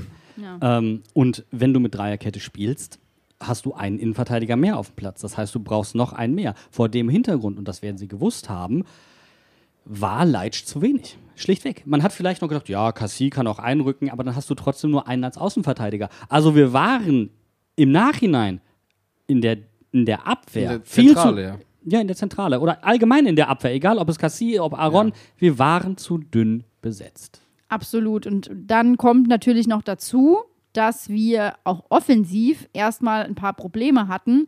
Wir haben aber im Sommer uns verstärkt, zum Beispiel mit Delano Bürzog, der für Johnny öfter mal eingewechselt wurde in dieser Phase, aber auch gezeigt hat, dass er nicht so richtig einen Fuß auf den Boden bekommen kann. Wenn wir uns da allgemein die Offensive angucken, äh, und da möchte ich Delano auch in Schutz nehmen, die Offensive hat nicht wirklich funktioniert. Die hat eigentlich gar nicht stattgefunden. Der viel umwogene Johnny Sivo-Train ist komplett entgleist. Der Hype Train hat einfach eine Der andere hat, Ab. der hat nicht mal den Bahnhof verlassen. Ne, ne, vor allen Dingen, das, was wir die ganze Vorsaison schon gesagt haben, die beiden zusammen, die mögen gut sein und hin und wieder harmonieren sie brillant, aber gemessen an dem, wie viele Tore sie hätten schießen müssen, ist der Hype zu groß. Und das hat sich zu 100% bewahrheitet, vor allen Dingen bei Johnny. So, und jetzt, jetzt guck dir mal an, wir haben in dieser Phase, in diesen ersten acht Spielen, acht Tore geschossen. Acht! Ein Spiel pro Tor. Und wir haben in diesen fünf von diesen acht Spielen einen Schnitt von zwei Gegentoren. Genau. Das heißt, die Tendenz war wirklich negativ. Ja, und da kommt auch für mich einfach rein, dass ähm, Delano auch viel undankbar eingesetzt wurde. Ja. Also er wurde einmal zur Halbzeit gebracht, da lagen wir schon zu, 3-0 zurück. Äh, dann hat sich Johnny verletzt gegen Hoffenheim. Das war dann auch nicht wirklich äh, dankbar für ihn. Da wurde er ausgewechselt in der Halbzeit, nachdem er in der 14. Minute eingewechselt wurde. Und das war, und ich möchte das kurz einmal chronologisch aufarbeiten, weil das erklärt vielleicht das Problem Delano, das wir haben oder das er hat. Leverkusen, wir liegen zur Halbzeit. Bo hatte sich komplett vercoacht. 3-0 zurück. Die haben uns ausgekontert auf eine Art und Weise. Ich glaube, es war dreimal Frimpong gefühlt. Oder Musa Diaby, egal. Die haben uns unsere Schwächen in der Geschwindigkeit, in der Innenverteidigung gnadenlos aufgedeckt. Und dann hat Leverkusen sich hinten reingestellt und wir bringen mit Delano Bürchzoch den schnellsten Spieler eigentlich der Bundesliga. In, in welche Kontersituation sollte er laufen? Also, äh, das waren taktische Situationen, wo du gesagt hast, wieso bringe ich jetzt diesen Spieler? Das ist nicht sein, sein, sein Portfolio, sein Profil passt nicht zu dieser zu diesem Anforderungsprofil, das dieses Spiel ihm jetzt gerade stellt. Das waren klare Fehlwechsel von Bo. Und dann kam die Situation, 14. Minute eingewechselt, Halbzeit wieder ausgewechselt. Das waren Nackenschläge auf eine Art und Weise, ähm, sehr schwer wegzustecken für einen Spieler psychisch. Äh, War das Hoffenheim-Spiel nicht sogar auch so, dass wir sogar geführt hatten, eigentlich ursprünglich? Ich, ich weiß es gar nicht mehr, aber das war, das war so eine super weirde Sache, weil er wurde zur Halbzeit ausgewechselt, weil Bo mauern wollte. Ja. Das war nämlich der Grund. Das war ja dieses, dieses 4-1 und es stand, glaube ich, zur Pause stand es 1-1, nachdem wir irgendwie 1-0 geführt hatten. Ist auch wirklich unerheblich. Und zu einem Zeitpunkt, wo wir einen Konterspieler gebraucht hätten, wird er dann wieder ausgewechselt, damit wir defensiv wechseln, damit wir noch drei Gegentore gegen Hoffenheim kassieren. Es war sogar noch viel krasser. In der ersten Halbzeit ist gar nichts passiert. Außer, so. dass Hoffenheim ein Tor aberkannt wurde. Und dann quasi nach dieser Phase, wo kein Tor gefallen ist, wurde er ausgewechselt. Obwohl er in der 14. Minute kam. Und dann haben wir drei Dinger von Hoffenheim bekommen und haben dann in der 85. Minute Ja. auch nochmal ein Lebenszeichen von uns Aber die rote gegeben. Karte war schon in der ersten Halbzeit und ich glaube, deswegen ist er Genau. auch wieder ausgewechselt worden. Und wie sehr diese Phase, diese acht Spiele ein Bruch in der Entwicklung waren, zeigt eigentlich perfekt das, was ich vorhin schon mal angesprochen habe. Am dritten Spieltag zersägt, Strafstoßserie, eingerissen, ausgerechnet von Aaron Martin. Aber das haben wir dem gar nicht nachgetragen in dem Spiel, weil es gar nicht ähm, so entscheidend war, weil wir trotzdem gewonnen haben. Es war sehr knapp, aber wir haben trotzdem gewonnen. Aber das versinnbildlicht einfach nochmal, dass in dieser Phase gefühlt nicht wirklich was zusammengepasst hat. Nee, das war ein Anfang der Saison, der etwas trügerisch war, weil er gar nicht, weil er objektiv gesehen nicht unbedingt so super schlecht war. Aber wenn man jetzt im Rückblick nochmal drauf guckt, war es halt eben auch echt nicht gut. Und dann kommen wir schon zur zweiten Phase, die diese Saison eigentlich hat. Und das ist quasi ab dem Leipzig-Spiel bis zur Pause der WM. Und da ging es eher darum, dass die Defensive sich stabilisiert hatte mit Eddie, der für Leitsch kam. Und da ging es dann eher darum, was macht die Offensive. Und wir haben an diesem achten Spieltag, und ich würde das gerne als Überleitung benutzen, das 2-1 gegen Freiburg. Und in dieser Phase, in diesen ersten acht Spielen, und das spricht dafür, wie unsicher die Vierer, äh, die, die, die Dreierkette, die Abwehrkette damals war, äh, sind auch die Leistungen von Robin Zentner übrigens gewesen. Der Bock gegen Freiburg, ähm, dieses Eiertor gegen Bochum, wo Riemann dieselbe Situation hat, den Ball trotzdem noch hält. Ähm, gegen Leverkusen in mehreren 1 gegen 1 Situationen nicht gut ausgesehen, wo du gemerkt hast, diese Phase hat Robin nachträglich die ganze Saison über ein Stück weit beeinflusst. Also die Harmonie zwischen Torwart und Kette war einfach gestört. Und ähm, das hat sich erst mit der Zeit wieder rausgespielt zu einer anderen Phase. Aber das, diese, diese Schwierigkeiten, die auch Robin in dieser Saison hatte, die unüblich für ihn waren, die liegen für mich in dieser Phase begründet. Ich finde es sehr faszinierend. Ich habe gerade, ähm, weil ich das in der Vorbereitung nicht gemacht habe, nochmal kurz nachgerechnet, wie viele mehr Tore wir haben, äh, denn geschossen haben in diesen sieben Spielen im Verhältnis zu den ersten acht. Eins. Aber da war das 5-0 gegen Köln dabei. Das heißt, ihr könnt euch ausrechnen, wie gut die anderen sechs waren. Ja, aber wir haben uns auf eine andere Art und Weise Ja, natürlich. äh, stabilisiert. Die, die Offensive hat trotzdem besser funktioniert. Das war ein Zeitpunkt, wo wir noch nicht so äh, wirklich die Möglichkeiten, die wir hatten, äh, genutzt haben, weil wir sind ja eine von den Mannschaften, die häufig aufs Tor schießt, dafür aber auch nicht ganz so häufig trifft. Aber um unsere Tore zu machen, müssen wir halt sehr häufig aufs Tor schießen. Und da hat sich eben ein, ja, nicht Wechsel, ähm, aber der Johnny hat sich verletzt. Und wir konnten uns in dieser Phase auf einen Spieler ganz besonders verlassen. Und das war Markus Ingwertsen. Tatsächlich, ganz kurz, äh, um dich zu verbessern, Johnny hat sich ähm, verletzt, aber er hat ähm, nur zwei Spiele gefehlt in der Mitte und er hat am 15. Spieltag gegen äh, Frankfurt, also quasi das letzte Spiel vor der Winterpause, sein letztes Saisonspiel gemacht und er hat sich danach erst am Knie operieren lassen und war Saison aus. Zu Felicitas Verteidigung. In meiner Wahrnehmung der Saison hat Johnny Burkhardt gar nicht gespielt. ich hab die Tore. Das, als ich das gesehen habe, wie viele Spiele der gemacht hat, dachte ich, das kann gar nicht wahr sein. Und dann fiel mir wieder ein, wie häufig Johnny zur Halbzeit ausgewechselt wurde, dass Johnny überhaupt nicht gut funktioniert hat. Ob er da schon angeschlagen war, weiß ich nicht. Aber wirklich, Johnny war, war absolut ein Verlierer dieser Hinrunde. zu dieser, äh, zu dieser äh, Sache direkt. Also Johnny hat elf Spiele gemacht, plus zwei im Pokal, ähm, hat aber im Schnitt nur 50 Minuten gespielt. Ja, das ist heftig. Und bei, äh, bei ähm, Inge ist es eben so, dass er zwischen dem 9. und 12. Spieltag in jedem Spiel ein Tor gemacht hat. Der hat, das war die Phase, wo Inge angefangen hat, uns ein bisschen zu carryen, Ja. weil, weil wirklich ohne ihn in dieser Phase offensiv gar nichts ging. Und das zieht sich ja auch so ein bisschen durch diese gesamte Saison. Verschiedene Spieler zu verschiedenen Zeitpunkten, die diese Mannschaft, du hast es gerade Carrying genannt, also getragen haben. Und das finde ich ist Auf auch. die Schulter gespannt. ja, genau. Die haben sich einfach mal die, das ganze Team genommen und gesagt so, so, ich trage euch jetzt mal nach vorne und sag dafür, dass hier ein bisschen was Zählbares bei rumkommt und dann gucken wir mal weiter. Und weil wir Eddie schon genannt haben, wenn ich jetzt zurück überlege, wer hat denn konstant Leistung eigentlich gebracht über die gesamte Saison? Ähm, dann kann ich eigentlich fast nur Fernandes, auch wenn er den ein oder anderen Wackler drin hatte, nennen, ähm, weil der Rest tauchte mal auf, tauchte mal ab, tauchte mal auf, tauchte mal ab. Und wir hatten eigentlich eine Saison, wo niemand permanent konstant da war. Auch Leo Barrero, auf den wir später zu sprechen kommen, zu dem Zeitpunkt war der gar nicht existent, der hat fast gar nicht gespielt.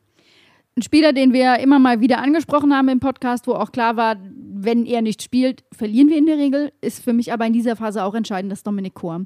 Weil der Ja. natürlich im Mittelfeld auch eine extrem wichtige Rolle eingenommen hat und dafür gesorgt hat, dass die Bälle verteilt werden. Ist für mich aber auch in dieser Phase nicht so ganz wichtig und nicht so exemplarisch wie zum Beispiel Lee, wie er in dieser Phase eingesetzt wurde. Weil das war ja ein Spieler, über den haben wir hier in diesem Podcast in dieser Saison wirklich sehr viel gesprochen. Und der wird in dieser Phase auch für das Spiel des Vereins entscheidend. So ist es. Und äh, wenn man da nochmal an den DFB-Pokal zurückdenkt, wo er teilweise als Sechser eingesetzt wurde, und es war die Frage, setzt man ihn weiter vorne ein, setzt man ihn weiter hinten ein? Wenn man ihn so dazwischen eingesetzt hat, hat er gar nicht funktioniert, weil er defensiv viel zu schwach ist und bleibt. Das muss man einfach sagen. Ähm, er hat seine offensiven Glanzmomente gehabt und die kamen dann zum Tragen. Äh, und er hat ein überragendes Spiel gegen Köln gemacht, wo er wieder aus der Tiefe kam. Ähm, wie er es auch dann gegen Werder noch gemacht hat, wie er es im Pokal gegen Lübeck gemacht hat, wo wir dann dachten, okay, wenn du den tiefer einsetzt und nicht so hoch, ähm, dann hast du ihn besser unter Kontrolle. Und wir haben damals auch gesagt, Leitchi, der seine, seine Probleme hatte, äh, in dieser ersten Phase, die wir vorhin besprochen haben, das lag auch daran, dass er hinter Lee verteidigt hat. Und Lee war so wild nach vorne teilweise, dass Leitch, der Findungsprobleme hatte, massive Abstimmungsprobleme mit ihm bekam und überhaupt nicht mehr wusste, wie er das retten sollte. Häufig war Leitchi der Letzte in der Kette, der wirklich dumm ausgesehen hat. Und wir haben eigentlich mit jedem Spieler, der auf der linken Innenverteidigerposition war, dieselben Probleme gehabt. Cassie hatte diese Abstimmungsprobleme.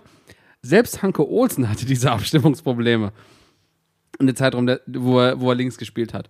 Und da muss man halt einfach mal sagen, Lee hatte, da werden wir gleich auch noch drauf zu sprechen kommen, eine Hochphase, aber zu Beginn der Rückrunde. Aber zu dieser Phase, wo er vielleicht auch vielleicht kreativ was beigesteuert hat, hat er, wir, wir haben es eben schon mal gesagt, mit dem Arsch was eingerissen, aber genauso viel Gefahr hinten für die eigene Mannschaft ausgestrahlt. Und er hat Spiele verloren. Er hat Ja. uns effektiv Spiele Ja. Genau, verloren. das- Das, das- wir ja. haben gegen Hertha geführt. Äh, nee, wir haben nicht geführt. Wir haben, es stand 0-0 und ähm, dann ist auf einmal, es war meine Uhr. Mein Puls war zu hoch. ich reg mich jetzt schon wieder auf. Nee, der war die, nur, die Saison ist schon rum. Die Saison ist schon rum. also der, nee, der Akku war nur leer. Ich glaube, die ist überhitzt. Ähm, ich glaube, es stand 0-0 und Lee blieb vorne stehen und verfolgte, es war Toussaint nicht mit zurück. Ja. Und der köpft den Ball unbedrängt ein und Lee kommt zu spät und guckt alle fragend an und wirft so die Arme lustlos in die Luft. Ja, oh Mann, Leute. Und ich glaube, es war dann Cassie, der irgendwie noch in der letzten Minute gefühlt den Ausgleich geschossen hat. Ähm, wo, wo wir das einzige gefühlte Mal in der Hinrunde so wirklich Comeback-Qualitäten gezeigt haben. Aber Lee hat uns effektiv aufgrund seiner defensiven Schwankungen Punkte gekostet. Und das zählt alles in dieser Phase 1, 2 mit rein. Also wir haben tatsächlich seit dem 11. Spieltag bis zum 15. Spieltag, also bis zur Pause vor der WM, äh, in vier Spielen sage und schreibe, äh, lass mich nochmal rechnen, elf, elf Gegentore bekommen. Da läuft natürlich auch das 6 zu 2, äh, die 6 zu 2 Niederlage gegen Bayern mit rein. Wir haben 0-3 gegen Wolfsburg verloren, wir haben auf Schalke verloren und gegen die Eintracht zu Hause nur unentschieden gespielt. Das waren tatsächlich, wenn wir jetzt mal so das 5-0 gegen Köln und das 6-2 gegen Bayern rausrechnen, sehr ergebnisarme Spiele. Ja, außer Wolfsburg, ne? Ja, stimmt dann. Aber ja, genau, also wenn gut, das, das, dann, haben wir, dann haben wir ja schon neun Gegentore von elf. Ja. So, das heißt, wir haben nicht so viele Gegentore bekommen, äh, nicht so vielen Spielen Gegentore bekommen. Dafür halt immer so auf einen Schwung. Wir haben aber halt auch, wenn wir geschossen haben, dann die gegen Köln zum Beispiel gemacht. Und es war eine Hinrunde, die nicht gut war, die sich nicht gut Nee, angefühlt nee, hat und die man auch nicht. nicht als gut bezeichnen kann. Und mein absolut, absolutes Lowlight der Saison war das ähm, Hinspiel auf Schalke. Nicht nur, weil ich mir da Corona eingefangen habe. Oh, das, kommt mir- oh, das habe ich schon wieder verdrängt, ey. Das ist verrückt, oder? Da habe ich das erste Mal Corona bekommen. Ja. So, also es ist verrückt und inzwischen trägt keiner mehr Maske und alles ist wieder offen. Aber ähm, dieses Spiel ist aus mehreren Punkten exemplarisch. Wir waren furchtbar harmlos. Wir haben nichts nach vorne hinbekommen. Wir haben keinen Zugriff bekommen. Und hier ist eine Statistik, die so krass ist. Es lässt sich keine Regel daraus ableiten, aber ich möchte sie trotzdem erwähnen. Ähm, Robin Zentner hat in diesem Spiel 35 lange Bälle geschlagen. Angekommen sind null. Er hatte eine Passquote von 0%. Äh, das muss nicht prinzipiell was für ein Spiel heißen. Er hat in, in, später in einem Spiel gegen Werder, das ich vorhin auch schon mal angesprochen habe, auch keine gute lange Passstatistik. War aber für uns ein anderes Spiel, weil wir anders gespielt haben, weil wir haben Werder kommen lassen. Da fiel das nicht so ins Gewicht. Aber dieses Spiel war vom Torwart bis vorne zu den Stürmern ein Systemversagen, wie wir es in dieser Saison später nochmal erleben sollten. Weil das ist etwas, sowohl das Auf und Ab hin und wieder mal Ketchup-flaschenmäßig viele Gegentore. Es war ein, eine Jojo-Saison im Endeffekt von den Leistungen her. Nee, und da haben wir dieses Spiel gegen Schalke, das war einfach, wenn ich, ich habe es mir jetzt gerade nochmal aufgemacht, wir haben früh ein Gegentor bekommen, dann mussten wir Bell reinbringen für Hack der sich ja auch noch, also das Der, der hatte war einen rabenschwarzen das Tag. war wenn ihr ja wirklich, erinnert. das war ja 34 Minuten ging gar nichts ausgewechselt mehr. oder so irgendwie. Ja. Zur Halbzeit kam Burkhardt für Lee. Der hat ja auch nicht Stamm gespielt zu dem Zeitpunkt, weil es nicht, weil er einfach nicht gut war. Und dann, und das ist das Entscheidende, wo ich sage, da ist einfach, da frage ich mich, und da kommen wir zum Spieler, der auch in dieser Phase besprochen werden muss. In der 59. Minute kommt dann auf Schalke Fulgini für Aaron. Boah, Fulgini ist auch so ein Sp- absolut tragischer Spieler für mich in, in dieser Saison. Ähm, ich habe mich echt gefragt, als ich gesehen habe, wie wir spielen, warum haben wir ihn geholt? Ein, ein Spieler, der hochgradig kreativ ist, der eigentlich für Ballbesitz steht, ein Feingeist, der, es ist wirklich, der stand mit dem Florett zwischen Neandertalern, die alle die Keule geschwungen haben. Und ich dachte mir, wie bist du hier hingekommen? Und wenn wir uns ein bisschen zurück entsinnen, wir haben eben schon drüber gesprochen, über unsere Podcast-Folge im Trainingslager, wie wir uns darüber gefreut haben, dass wir uns diesen Spieler geholt haben, was, was das für unser Spiel bedeuten kann, was wir, was wir uns ausmalen, äh, wie Bo das Spiel weiterentwickeln möchte. Junge, wurden wir enttäuscht. Und da ist natürlich die Frage, wem lastest du das an? Fulgini ist dann gewechselt und ist nach Lens gegangen. und jetzt schauen wir uns das mal an. Er ist Stammspieler auf Anhieb bei Lens geworden. Lens hat die französische Meisterschaft hinter Paris Saint-Germain um einen Punkt verpasst, spielt jetzt Champions League. Er Stammspieler. Also, ich kann, also der Junge war scheinbar nicht außer Form, wenn er von Anfang an sofort bei Lens dann funktioniert hat. Ich glaube aber tatsächlich, und das war eine Idee von dir gestern, Bene, die du gesagt hast, ich glaube, es war die falsche Saison für ihn. Und dann kommen wir zu unseren Thesen aus Grassau zurück, wo wir gesagt haben, es kommt viel auf Körperlichkeit an, es kommt viel auf Standards an. Und zu dem Zeitpunkt hatten wir unsere eigenen Thesen schon wieder längst vergessen. Und das ist es halt. Also das, das tut mir auch so leid für den Spieler, weil wir haben ihn ja im Trainingslager gesehen, wir haben ihn spielen gesehen. Es war einfach klar, das ist jemand, der bringt eine Idee mit, der kann Fußball spielen, der guckt, da, da ist auch Ballbesitz wichtig, da ist Bälle halten wichtig, der kann das mitbringen, der braucht es auch. Und dieser Abgang im Winter hinterlässt so dieses Geschmäckle von, der hat sich einfach auf dem Weg irgendwohin verirrt und ist in Mainz rausgekommen. Nein, ich glaube tatsächlich, dass Bo vorhatte, die Mannschaft zu entwickeln.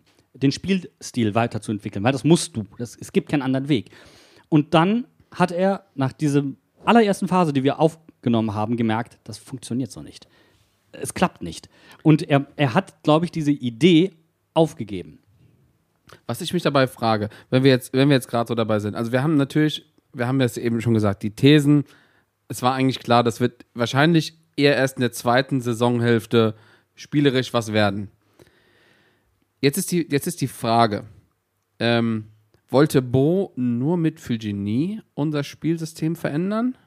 Es war, er war ein zentrales Puzzle. Ähnlich Natürlich- wie, hör mir zu, Ja. ähnlich wie Max Kruse bei Union, wo ein Spieler dir andere Möglichkeiten gibt. Und ähm, ich bin, und das bringt mich jetzt zu einer These, die ganz entscheidend ist dann für die Rückrunde und für Spieler, die dann auch noch mal weiter aufgeblüht sind, der Ausfall von Johnny und der Wechsel von Fulgini haben ein Tor aufgemacht, durch das später Markus Ingwertsen gegangen ist. Aber sch- Ich wollte gerade sagen, das war äh, Aragorn in Helmsklamm. Tür Ich, ich auf wollte und gerade sagen, rein. FIFA Pack Opening Walkout. so, so war das. Er schießt ein Tor und Karim ruft ihn zu. Der zählt trotzdem nur als einer. Durch das Tor ist Markus Ingwertsen gegangen ähm, und äh, hat dann Steffen Görsdorf zu der Aussage verleitet, Markus Ingwertsen ist der Spieler, der Union Berlin seit dem Abgang von Max Kruse fehlt. Weil er hat dann diese Hybridposition eingenommen.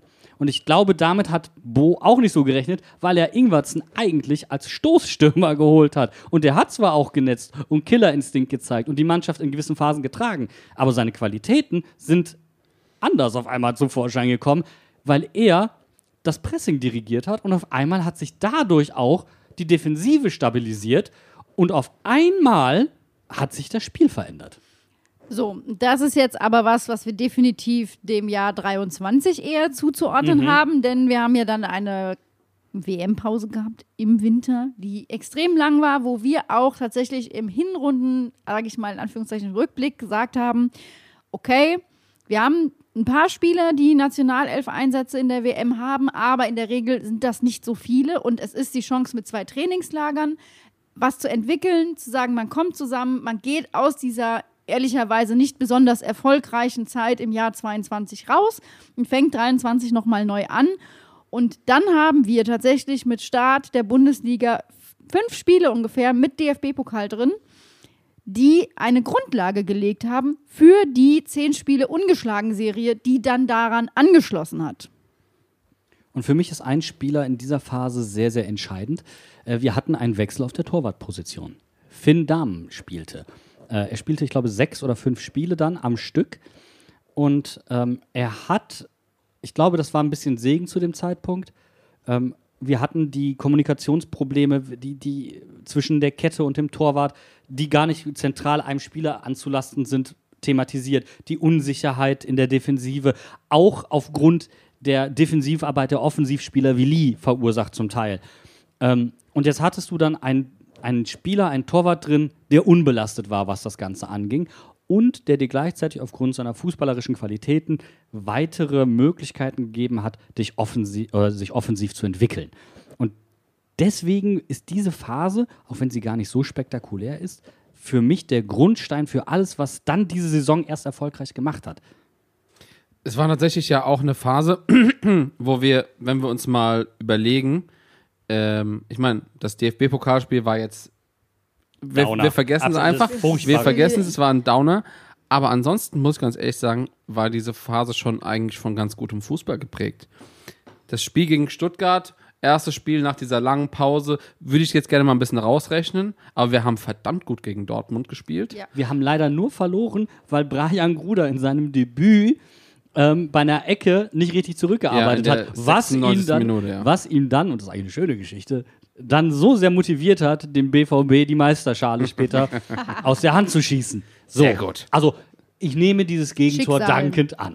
Genau. So, dann hatten wir das Spiel gegen Bochum, wo wir Bochum einfach mal abgeschossen haben und keiner weiß warum. Mit einem glänzenden Karim Onisivo eine Ja. Lücke erkannt, wie Karim funktionieren kann, über außen, in die Laufduelle, in die 1 gegen Genau. 1 Situationen. Karim brillierte auf einmal und Karim blühte auf. Genau. Und wie gesagt, das DFB-Pokalspiel rechnen wir raus. Ein Spiel gegen Union Berlin, wo wir Ich reg mich jetzt durch, wieder auf. durch Entscheidungen, die nicht von Spielern getroffen wurden, Sehr diplomatisch formuliert. ähm, das, das Spiel, also wenigstens nicht mit einem Punkt beendet haben. Und ich finde, man kann in diesen vier, fünf Spielen schon eine Entwicklung sehen. Und du hast eben gesagt, dass die Grundlage dafür, dass hinterher alles funktioniert hat. Und diese Phase hat auch den, den Grundstein gesetzt, wir haben es eben äh, schon gesagt, für den Zuschauerzuwachs. Weil die Leute gesehen haben, die Mannschaft kommt motiviert aus der Winterpause zurück, die geben Gas und es gibt Spieler und gerade zum Beispiel ein Neuzugang wie Hanke Olsen, die einfach uns nach vorne bringen. Hanke Olsen, der Transfer, der im Sommer gefehlt hat. Genau, da wollte ich jetzt eigentlich dran anknüpfen, weil das war tatsächlich ein Puzzlestein neben Ajorg, der ja auch im Winter kam, über den wir gleich noch sprechen werden, ähm, der aber von Anfang an sofort funktioniert hat. Also wir haben schon, ich weiß noch, wie wir im Stadion standen, in der Kurve und er wurde eingewechselt, er war drin in der Startelf, weil ich, ich weiß Gegen grad- Bayern war gegen das. Bayern war das und wir haben die ersten zehn Minuten und ich stand da schon, so ein Scheiß, jetzt muss er da direkt loslegen. Und er hat auch wirklich kacke gespielt er und, Finn hat ihm zwei, dreimal den Arsch er gerettet. hat, ich wollte es gerade sagen, danke, aber er hat wirklich ein paar Minuten gebraucht, um sich äh, wirklich reinzufinden. Aber ab da war das einfach eine Bank. Und ich sag mal so, das war nicht nur ein Pflaster auf eine offene Wunde, sondern das war die Schraube und das war das Gelenk und das war die OP und damit war das ganze Ding erstmal gefixt. Nette Statistik zu ihm. Er hat jedes Spiel durchgespielt. Er kam, das erste Spiel war nur im Kader, also ich glaube, das war, war noch nicht so lange da und das war das Spiel gegen Stuttgart, ist auch, sag ich mal, unerheblich. Und er hat jedes Spiel durchgespielt, außer das eine, wo er gelb gesperrt war. Da hat er gar nicht gespielt. Und einmal hat er sich verletzt, ist ausgewechselt worden. Ansonsten 90 Minuten durchgefeuert. Und er und Eddie haben dann auf einmal angefangen zu brillieren und haben einen Stefan Bell, der auch viel geschwommen ist in der, in der ersten Saisonhälfte, der nicht in der Lage war, das, was um ihn herum geschehen ist, alleine aufzufangen. Das konnte er auch nicht, um, um, um ehrlich zu sein. Das hat alles hinten stabilisiert. Und auf einmal hattest du eine Situation, die Bo Svensson in eine unmögliche Situation gebracht hat, wo er wirklich überlegen musste, den Stammtorwart nicht wieder ins Tor zu stellen, weil alles sich gefestigt hatte. Nicht, weil es jetzt Finn Dahmen war, per se, sondern weil sich da insgesamt defensiv was gefunden hat, was auch Struktur offensiv gegeben hat. Denn Hanke Olsen und Eddie nach vorne fingen an zu arbeiten. Und wer davor stand und in dem Moment seine Chance genutzt hat und sich absolut zum stabilen Spieler und wirklich, sag ich mal, zum letztendlich jetzt auch von den Fans gewählten Spieler der Saison gemausert hat, das war Leandro Barreiro. Der hat in dem Moment angefangen, stabil und gut zu spielen und hat alles vergessen lassen, was in der Hinrunde nicht funktioniert hat. Auf einmal hatte Mainz 05 eine Achse. Wir hatten Finn Damen hinten drin, Stefan Bell, Eddie und Hanke Olsen davor, Leandro Barrero, der auf einmal abging wie Schmidts Katze. Ähm, und dann hattest du vorne Leute, die unterschiedlich auf einmal funktionieren konnten, aufgrund der Struktur, die da war, aufgrund dieser Defensivachse. Ist dann egal, ob du Karim Unisibo bist, Ingwarzen, es ist, war wirklich Wurst. Peter Ajorg, Selbst Lee. Ja. Und Leo Barrero, es ist wirklich, also es ist ja wirklich wie, also wie aus der Nacht in den Tag hinein. Pünktlich zum 16. Spieltag fängt er an und macht bis zum Ende der Saison acht Scorerpunkte. Und er hat viermal sogar getroffen selbst. Leo hat vorher maximal, glaube ich, einmal oder zweimal in der Saison getroffen. Und wie sehr alle davon profitiert haben, zeigt, Dominik Kor hat noch nie so viele Bundesligatore geschossen wie Ja. in dieser Saison. Ja. Die ganze Mannschaft wurde auf einmal gefährlicher, weil sie gefestigter war. Ich kann es, glaube ich, gar nicht besser beschreiben. Und das Gefestigte kam dann wirklich bis zum Leipzig-Spiel, würde ich fast sagen. Ja, ich würde auch Leipzig-Spiel Also, sagen. Ich sag mal so, wir haben dann in Phase 4 der Saison äh, die 10 Spiele ungeschlagen Serie und ich würde, ich glaube, ich lege mich jetzt einfach mal fest, aber das war die beste Saisonphase, die wir hatten. Du hast als Mainz 5-Fan keinen Spieltag ohne Punkt gehabt. Trotzdem würde ich sogar so weit gehen zu sagen, diese Phase ähm, vergoldet eine Saison, die ansonsten nicht sonderlich gut war. Ja, du, du, du hast vollkommen recht. Pass auf, ich würde ganz gerne noch, noch mal ganz kurz ein bisschen zurückgreifen in die vorherige Phase, sogar fast bis zum, bis zum Ende der, der Winterpause. Wir haben eben gesagt, da war das Spiel gegen Dortmund und das Spiel gegen Union, die beide sehr unglücklich für uns verlaufen sind. Wenn wir diese beiden Spiele nicht so verloren hätten, wie wir sie verloren hätten, dann hätte unsere Siegesserie nicht 10 Spiele, sondern 16 Spiele gedauert. Nur durch diese beiden, das ist das Das Perverse. ist so krass. Nur durch diese beiden Spiele. Und äh, also man muss, man muss sich das halt mal fest, äh, also einfach mal im Kopf verankern, wie gut der Beginn der Rückrunde eigentlich war für uns. Ja. Und das ist zum Beispiel auch verknüpft mit Jason Lee, der einfach mit dem Spiel gegen Dortmund am 17. Spieltag anfängt, kontinuierlich zu treffen oder einen Scorer zu machen. Vor allem den- ich, lass mich mal, der hat gegen Dortmund getroffen, der hat gegen Bochum getroffen. Gegen Union hat er da nichts gemacht.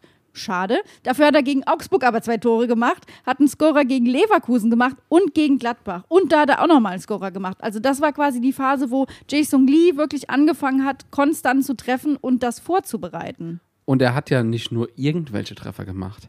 Er hat ja oft das erste, das erste, das wichtige Tor für uns gemacht.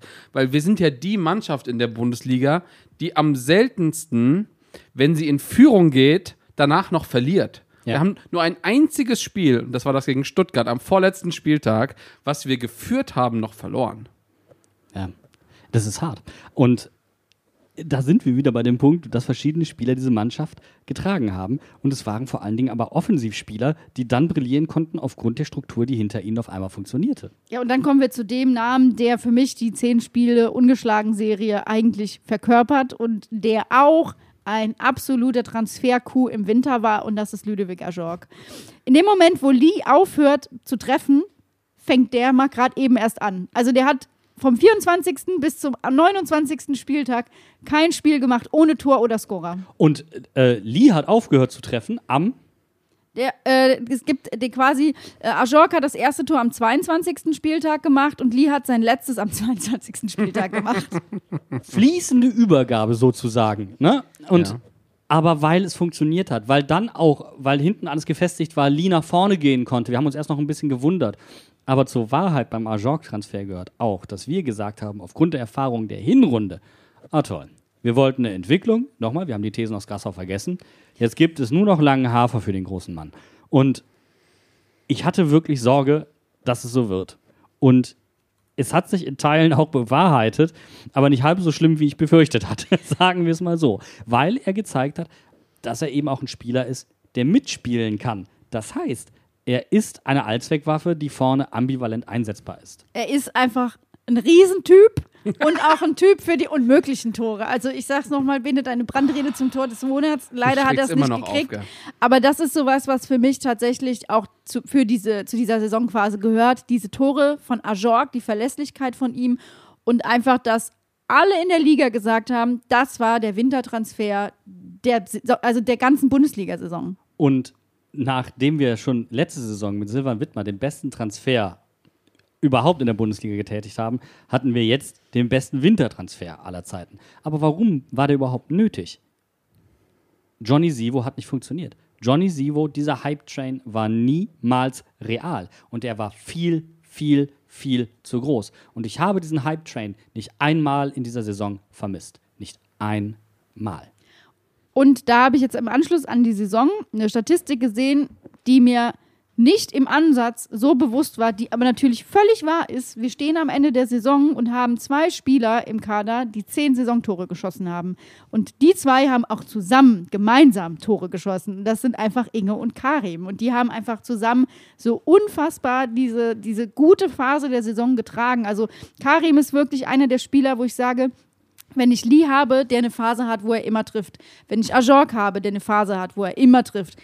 Karim ist der Mann, der dann trifft, wenn die anderen es nicht tun. Der ist da, wenn die anderen gerade mal nicht ein Tor machen. Und deswegen finde ich, ist auch gerade sein Jubiläumstor so exemplarisch für seine Saison, weil es auch wieder eine Phase war. Wir kommen gleich dazu, ich will nicht vorgreifen, aber da hat eigentlich keiner getroffen, aber Karim trifft Ja. dann halt. Es war. Und jetzt hörst du permanent so ein paar Unkenrufe ri- Richtung Inge. Ja, ja, es waren vier Elfmeter. Ne? Aber dann möchte ich daran erinnern, dass ausgerechnet Jonathan Burkhardt eben einen Elfmeter auch verschossen hat in der Hinrunde. Und das ist etwas, was man dann vergisst.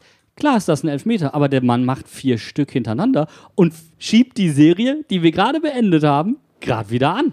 Und das ist schon außergewöhnlich. Und er hat eben nicht nur den Killerinstinkt nach vorne mitgebracht, sondern auch eben die Kreativität, von der dann halt eben auch ein Karim profitiert hat.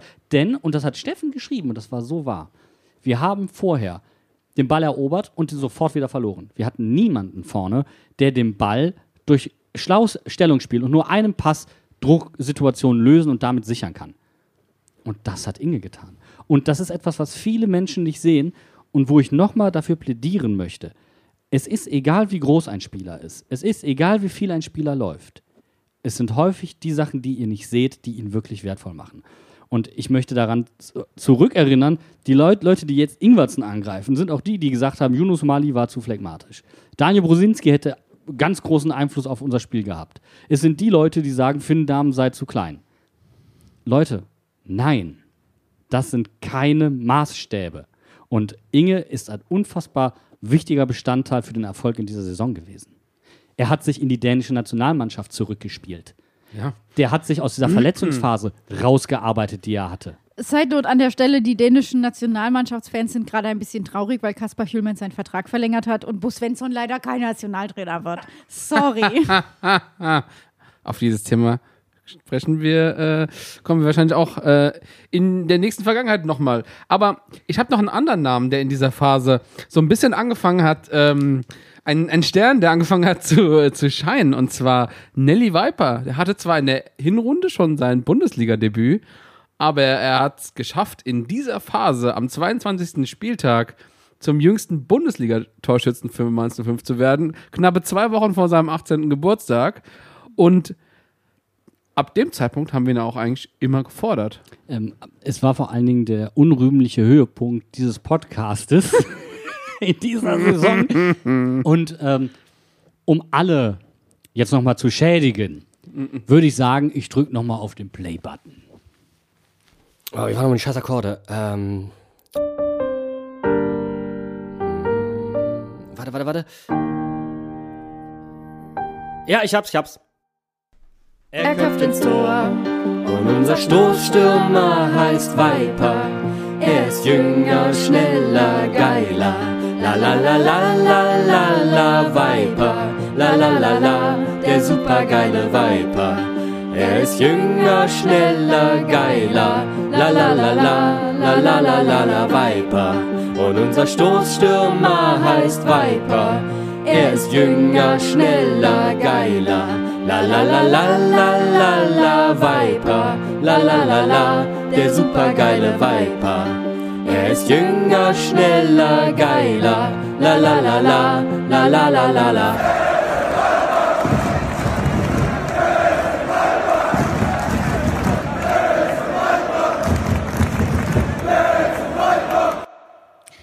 Danke für diesen Ohrwurm, den werde ich jetzt bis zum Ende dieser Sendung nicht mehr los. Ähm, aber ist natürlich völlig zu Recht, wir müssen über Nelly Viper und über seine Saison und ihm damit ja auch stellvertretend äh, über die Saison von der U19 auch sprechen. Die U19 hat ja, da können wir die Klammer bis zur MV spannen, ähm, eine Wahnsinnssaison gespielt. Als Christian Heidel auf der MV, über die wir am Anfang der Sendung gesprochen haben, ähm, den quasi den Titel gefordert hat, die deutsche Meisterschaft gefordert hat, Ach, scheiße, das habe ich schon wieder ganz vergessen. da war die U19 ungeschlagen. Stimmt. Die war ungeschlagen zu dem Zeitpunkt und es bahnte sich Historisches an. Historisches, was auch Thomas Tuchel nicht geschafft hat. Und dann holen die ja nicht nur die südwestdeutsche Meisterschaft, sie holen nicht nur die deutsche Meisterschaft und damit das Double, sie holen sogar das Triple und holen sich sogar noch den Pokal.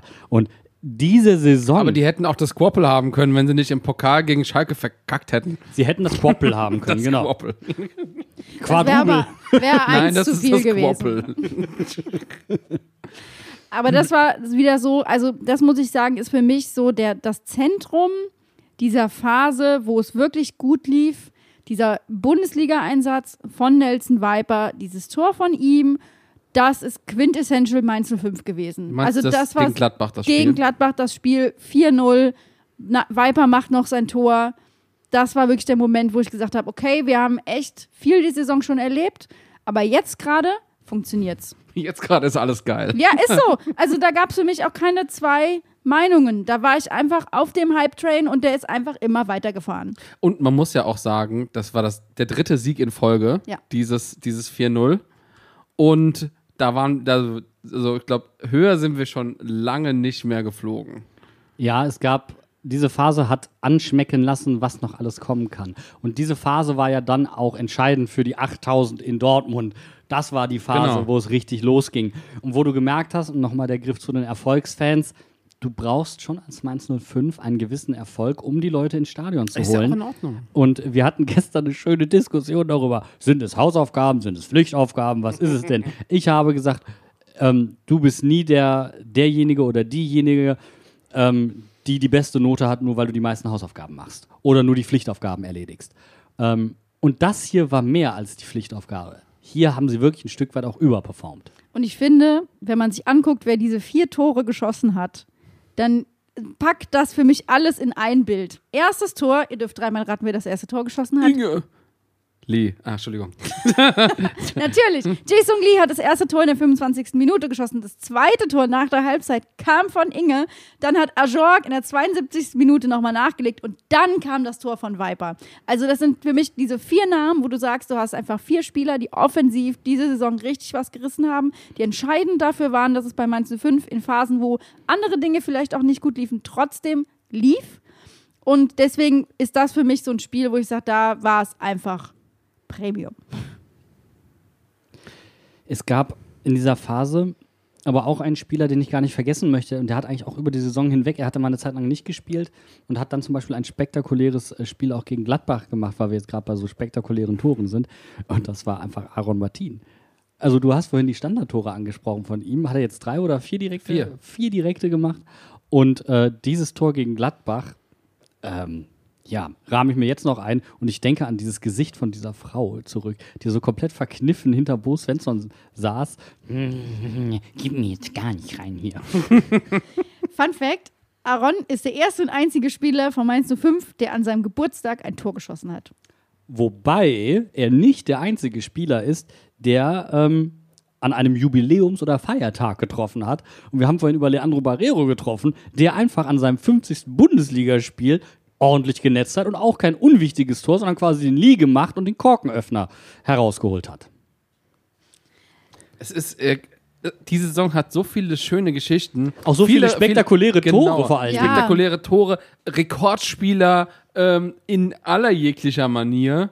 Und ähm, ich finde irgendwie. Ach gut, nee, nee, ich will noch kein Fazit. Wir machen, wir machen weiter. Es ist auf jeden Fall so, dass in dieser Saison sehr viele identitätsstiftende Momente angelegt so, sind. genau, so nämlich, ja. Absolut. Ne, und diese Phase, ich will die gar nicht überbewerten, weil man kann sie auch anders lesen. Ähm, wenn man nämlich von hinten dann mal liest, äh, dann könnte man auf einmal sagen, ja, du, du hast aber jetzt fünf oder acht Spiele nicht gewonnen, wenn man mal die Bayern ausklammert. Also so kann man sie ja auch lesen. Aber die Momente, die in dieser Phase da waren, die waren besonders wertvoll. Und das finde ich halt so lustig. In dem Moment, in dem wir in dieser Phase gesteckt haben, waren wir hier im Podcast auch alle so, da ist, da ist ein Haken. Das kann nicht, das ist nicht so gut, wie es sich vielleicht anfühlt, wie es aussieht. Aber letztendlich war es eine gute Phase oder zumindest eine bessere Phase, wenn man die gesamte Saison betrachtet. Wir müssen jetzt aber erklären, warum die letzte Phase der Saison für uns nicht mit Ende der Serie beginnt, sondern eigentlich schon mit dem Spiel gegen Leipzig. Weil danach die Spiele einfach nicht mehr gut waren. Ähm, und da schließe ich das Bayern-Spiel rigoros mit ein. Denn ähm, wir hatten unentschieden, ähm, die wirklich. Bremen ist, glaube ich, das beste Spiel. Und dann haben wir die Brücke zu Nelly Viper und spektakulären Toren, Ja.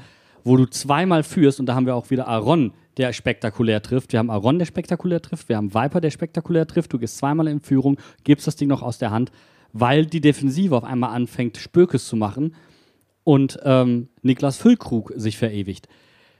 Und dann kam dieses Spiel gegen Köln und da fiel dann auf einmal auf, Mannschaften, die sich auf diese Dreierkette eingestellt haben von uns oder diese Fünferkette, die können uns damit wirklich den Zahn ziehen. Und das, was wir vielleicht in dieser Phase noch umgebogen bekommen haben mit Mentalität oder was weiß ich nicht was, da sind wir ausgecoacht worden. Auf einmal waren wir dekodiert. Wir haben diesen Zug vielleicht ein bisschen zu lange gezogen. Und Bremen ist für mich auch so ein Spiel, wo ich im Stadion, also ich glaube, dass das auch nachhaltig was mit der Mannschaft gemacht hat. Ja. Du gehst zweimal in Führung und zweimal kriegst du quasi im direkten Gegenspielzug das Ja. Gegentor. Und ähnlich schon wie bei der Niederlage gegen Dortmund war das ein prägendes Schlüsselereignis für einen U19-Spieler, um später die Meisterschaft zu gewinnen. Nelly Viper, Ja. der auch hinterher gesagt hat, dieses Finale gegen Dortmund, wo Dortmund zurückkommt, zweimal, ähm, das hat ihn daran erinnert. Und er hatte da schon die Erfahrung von den Profis gesammelt, wie er darauf zu reagieren hat. Diese Resilienz hat er von den Profis mitgenommen. Und das war bei Brian Gruder so gegen Dortmund, wo er das Siegtor von Dortmund verschuldet hat beim Verteidigen der Ecke. Und das war dann bei Nelly Viper so. Ähm, Und du hast schon die zwei, die zwei Die- die- Kernelemente von der U19-Mannschaft der Offensive. Ja, unter anderem. Da kommt noch ein weiteres Element dann mit, mit Kalgo dazu, aber genau. Ähm, wo du sagen musst, die haben da, es war Fluch und Segen, zwei Elemente gehabt, zwei Ereignisse, die entscheidend waren für den Finalsieg, aber dass sie zur Profimannschaft abgegeben worden sind, dass sie bei den Profis schon im Trainingslager dabei waren, das hat die U19 ja tatsächlich am Ende ihrer, ihrer Saison eigentlich wirklich zum Straucheln gebracht. Da gab es eine Niederlage gegen äh, den KSC, wo sie zwischenzeitlich von Platz 1 gerutscht sind. Ne? Sie haben es dann noch alles umgebogen bekommen, sie hatten ein Spiel weniger und so weiter und so fort. Aber das war Fluch und Segen zugleich. Und ähm, schön, dass sie von der, dass sie dann doch von den Profis so profitieren konnten, um das Ende der U19 zu vergolden. Ich finde es ich find's sehr interessant. Ähm, ich gucke gerade noch mal so ein bisschen auf die Saison und wir haben ja wieder das Leipzig-Spiel eigentlich so ein bisschen als unseren, unseren Cut-Punkt. Weil das Spiel muss man ja, also wenn man jetzt sich die, die Saisonleistung von allen Spielen betrachtet, war das das beste Spiel, was wir diese Saison gemacht haben. Spielerisch, von, den, von, den, von der Chancenverwertung, von der Defensive, das war eigentlich perfekt. Und ich habe vorhin Robin Zentner gegen Schalke 04 im Hinspiel auf Schalke outgecallt. Und jetzt call ich nochmal aus, aber diesmal positiv. Denn das ist das Spiel, wo er prozentual die meisten langen Bälle an den Mann gebracht hat. Warum ist das so entscheidend? Weil wir hinten raus die meisten langen Bälle schlagen. So, fertig. Um das mal kurz genannt zu haben. Aber er hat 69, also fast 70 Prozent dieser langen Bälle an den Mann gebracht. So, und da siehst du mal, was für einen Einfluss auch ein Torwart haben kann. Und diese, dieser Sieg, der hat auch ganz viel mit Robin zu tun. Ich hätte mir einfach gewünscht, die Frankfurter hätten sich das Spiel nochmal angeguckt, bevor sie gegen, die, gegen RB so reingeschissen haben. Ja, das wäre natürlich sehr gut gewesen. Ähm, könnte ich jetzt auch noch was zu sagen, aber das lassen wir jetzt mal weg, weil ich habe keinen Bock über die SGE zu reden. Genau, aber, aber jetzt, äh, wie gesagt, also das ist der, das ist der Cut-Punkt und direkt danach kommt das Bremen-Spiel, ähm, wo man prinzipiell eigentlich sagen kann, das hätten wir eigentlich gewinnen müssen. Ja. Muss man, muss man Ähm, gewinnen. So und, und eigentlich schon mit dem, mit dem Bremen-Spiel geht's bergab und wir hatten noch dieses, dieses eigentlich Highlight dieses goldenen Mainz 05 Ja, Wochenendes. genau. Ähm, und aber irgendwie im Kopf können, können wir das einfach nicht zu dieser Saisonphase dazuzählen. Ja, pass auf, weil wir hatten eigentlich zwei goldene 05-Wochenenden hintereinander. Es gab zwei Unentschieden gegen Köln. Einmal das der U19 Ja, und dann das der Profis. Und dann sind sie im Gleichschritt weitergegangen. Mainz, die Profis schlagen zu Hause die Bayern, heizen das Stadion gut vor für die U19, wo viele dann 100 Pro auch noch gesagt haben, boah, das wird historisch, ich muss da jetzt hingehen. Ich würde gerne wissen, wie viele Tickets noch an dem Samstag, an dem Tag vor dem U19-Finale verkauft wurden. Ja. Also allein bei uns in der Gruppe waren es drei. Das kann ich dir sagen. Da sind noch drei Leute mitgekommen, was sehr, sehr geil war. Und dann muss man sich das Spiel dann noch mal ein bisschen genauer angucken und vor allen Dingen die erste Halbzeit. Und diese erste Halbzeit war unfassbar schlecht. Und wir hatten so unsägliches Glück, dass wir zur Halbzeit nicht 4-5-0 zurückliegen. Und ähm, das war auch wieder ein Spiel, wo nichts ineinander gegriffen hat. Missverständnisse zwischen Torwart und Verteidigung. Robin, der drei katastrophale Torwartfehler macht und zum Glück wird ein Tor zurück aberkannt und äh, es wird nur eins gegeben. Und das heißt, dass wir nur mit 1 zu 0 Rückstand in die Pause gehen. Das war ein Spiel, wo in der ersten Halbzeit nichts gestimmt hat. Und in der zweiten Halbzeit hat es ja dann offensichtlich funktioniert. Ich halte mich bei der Besprechung dieses Spiels zurück. Ich habe es ja nur am Radio, im Radio verfolgt und nur teilweise. Aber im Prinzip war nach diesem Spiel gegen die Bayern ähm, die große Frage am, am Spieltag danach, wie wird Mainz die Bayern da so debütiert haben gegen ein Debütiert, du meinst düpiert. Wolfs mir egal. Wir haben die Ma im, das Je war schon ein Debüt für die Bayern auch. Je mal. So in Ma- die Nicht Folge, in Nein, Mainz. nicht in nicht, Mainz. nicht in Mainz. In Mainz haben sie schon öfter debütiert. je, je, je länger die Folge, desto komplizierter wird das mit den richtigen ist auch ein Wörtern. bisschen warm. Ähm, das Ding ist einfach, dass quasi gegen, nach dem Spiel gegen Wolfsburg schon der erste Verdacht im Raum stand. Wie kann das sein, dass der erste FSV Mainz 05 Bayern so ja, denen die sicher geglaubten Punkte einfach nicht überlässt und sich dann gegen Wolfsburg so abschießen lässt? Und das Fiese an diesem Wochenende ist ja, wir haben dem BVB eine deutsche Meister weg, Meisterschaft weggenommen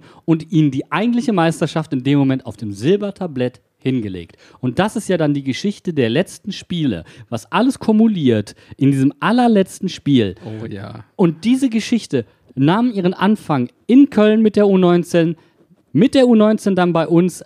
Beides Auswärtsspiele in Köln, beides Heimspiele gegen zwei Top-Mannschaften um die deutsche Meisterschaft und dann letzter Spieltag und wir versauen dem BVB auch noch die zweite Meisterschaft auf Grund. Und da lege ich mich fest. Und wir haben es, hört es euch nochmal an. Wir haben auch mit, mit Benny und ähm, Babatz und Lovis Bierschenk, alles Bs übrigens, fällt mir gerade auf, darüber geredet.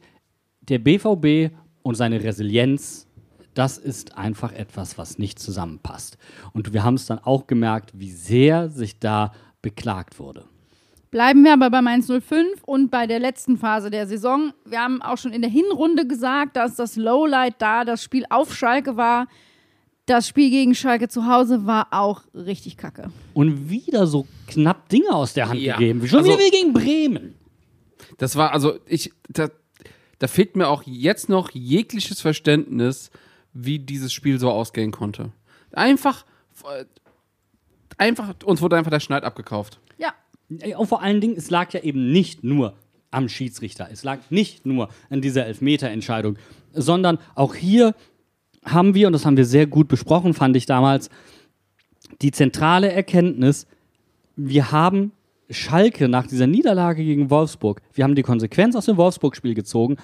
Es hat an Zweikampfschärfe gefehlt, äh, Körperlichkeit stimmte nicht. Ja, das ist basic, das muss bei uns gegeben sein, aber das war nicht entscheidend für die Niederlage gegen Wolfsburg. Und wir haben die falschen Schlüsse für Schalke gezogen, beziehungsweise das Trainerteam und die Mannschaft haben die falschen Schlüsse aus diesem Spiel gezogen und haben dann gesagt, wir gehen dieses Spiel gegen Schalke körperlich an. Und du konntest dieses Spiel so nicht angehen. Schalke, die sind zu Recht abgestiegen. Die konnten spielerisch eigentlich nicht mithalten und du begibst dich spielerisch auf das Niveau und gehst das körperlich an. Und da war der Punkt bei mir erreicht, wo ich dachte, ähm, Leute, wir haben gegen Leipzig so gut gespielt. Und wir haben in der zweiten Halbzeit gegen die Bayern gut gespielt. Und das haben wir nicht wieder aufgegriffen. Und was mir überhaupt nicht geschmeckt hat in dieser Phase war, ähm, wie dann auch von Trainer und Verantwortlichen kommuniziert wurde. Es sei ein mentales Problem. Vor allem, man muss ja auch dazu sagen, wir haben das jetzt noch nicht wirklich angesprochen. In dieser Phase hätte man ja meinen können, für uns geht es um nichts mehr. Aber wir hätten ja noch was erreichen können. Wir hätten nach Europa einziehen können. Wir haben gegen Wolfsburg, gegen äh, Frankfurt, wir haben gegen Dortmund gespielt. Gegen Mannschaften, die direkte Konkurrenten sind. Jetzt mal Dortmund ein bisschen ausgeklammert dabei. Aber gegen gute Mannschaften, gegen die wir uns messen können. Wir, wir spielen gut gegen Mannschaften, die noch was erreichen wollen. Und haben sowas von reingeschissen. Also, und halt. pass auf ganz kurz. Ich möchte eine Statistik noch dazu nennen. Und zwar, wir haben in den letzten fünf Spielen 15 Gegentore kassiert, fünf eigene Tore geschossen. Und diese 15 Gegentore, das sind ungefähr ein Viertel aller Gegentore, die wir die Saison bekommen haben. In fünf Spielen. Das, also, das ist wirklich, wenn du wenn du es ähm, mit mental begründen willst, sagst du, dann ist die Luft raus. Ne? Aber das ist keine Entscheidung und äh, ke- keine Entschuldigung und das nehme ich auch so nicht an. Für mich ist viel entscheidender, ähm, dass wir eigentlich aus dieser Phase von den äh, zehn Spielen ungeschlagen rauskommen. Und wir haben es damals gesagt, wir scheißen rein, aber die Konkurrenz macht's auch nicht besser. Wir hatten, ey, Ja. egal wie schlecht wir da waren, die anderen waren nicht wirklich besser. Wir hatten wirklich Das die ist so Chance, was zu reißen. Wir hätten nur ein bisschen besser sein müssen. Und jetzt kommt von mir ein kleiner Hot Take. Wir haben es auch damals in den Podcast-Folgen schon angesprochen, aber wir sind aus diesen zehn ungeschlagenen Spielen rausgegangen und hatten fünf Spieler, die alle mit Gelbsperren bedroht waren. Ja. Und das waren alles Spieler, die eigentlich konstant auch für uns gespielt haben und wo entscheidend waren, dass sie eigentlich in der letzten Saisonphase da hätten sein müssen. die vielbesungene Achse war quasi durch die Bank weg gelb gesperrt. Und ähm, da merkst du, da ist zu wenig, naja, sagen wir, gewechselt worden. Da hatte man kein Auge drauf. Man hat sich ähm, darauf versteift, dass bestimmte Spieler spielen müssen.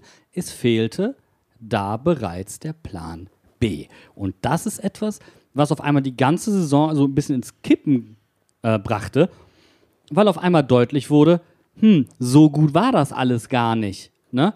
Ähm, da fehlt doch etwas. Es gibt keinen Plan B, es gibt keine Weiterentwicklung.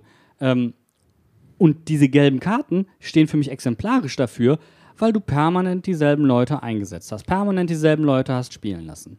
Ich habe dazu tatsächlich eine, eine ganz lustige Statistik. Und zwar während dieser zehn Spiele habe ich mir mal angeguckt, diese Serie. Wer hat denn überhaupt gespielt da? Und es gab tatsächlich sechs Spieler, die jedes Spiel gestartet haben. Jetzt nicht generell gespielt, sondern es ging nur um die Startelf.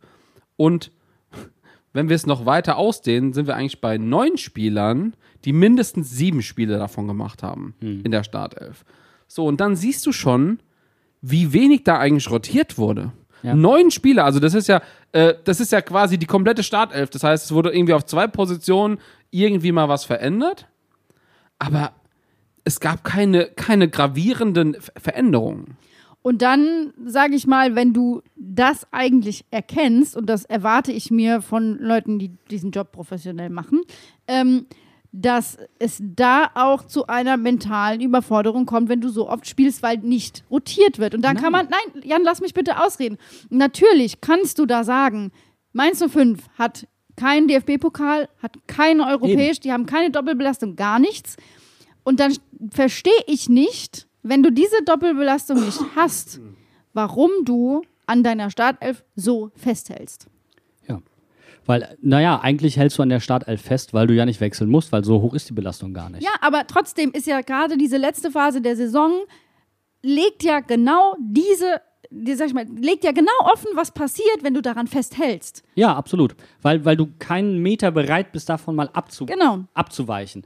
Das sehe ich, das sehe ich exakt genauso. Ähm, und was mich insgesamt stört, ist dann, welches Auftreten, ich habe es gerade schon mal ange angesprochen, ähm, äh, Trainer, aber auch Verantwortliche eingenommen haben. Weil ähm, das hat für mich auch den, den äh, Eindruck vermittelt, sie reagierten über und redeten Sachen schön, ähm, weil sie keine wirkliche Lösung hatten. Und da ist für mich auch wieder, da sind wir wieder beim Lowlight. Der Elfmeter gegen Schalke, alles, was drumherum passiert ist, in der letzten Spielminute, in der, in der 101. Minute, elf Minuten in der, in der Nachspielzeit drin.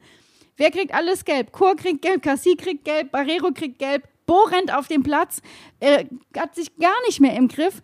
Da kumuliert für mich genau das, dass einfach nichts mehr, also dass es einfach nicht funktioniert gerade. absolutes Lowlight. Dann auch, wie Bo in der Mixed Zone über den Schiedsrichter herzieht. Oh ja.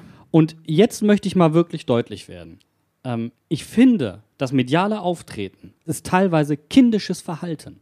Es gibt für die Journalisten, ich zähle uns nicht dazu, nach den PKs keine Hintergrundgespräche mehr. Und wie angefasst muss man denn sein, wenn man doch eigentlich eine gute Saison zu dem Zeitpunkt spielt und die Chance hat, nach Europa zu kommen? Ich verstehe das nicht. Und ich finde es hochgradig bedenklich und ich finde es hochgradig unangemessen.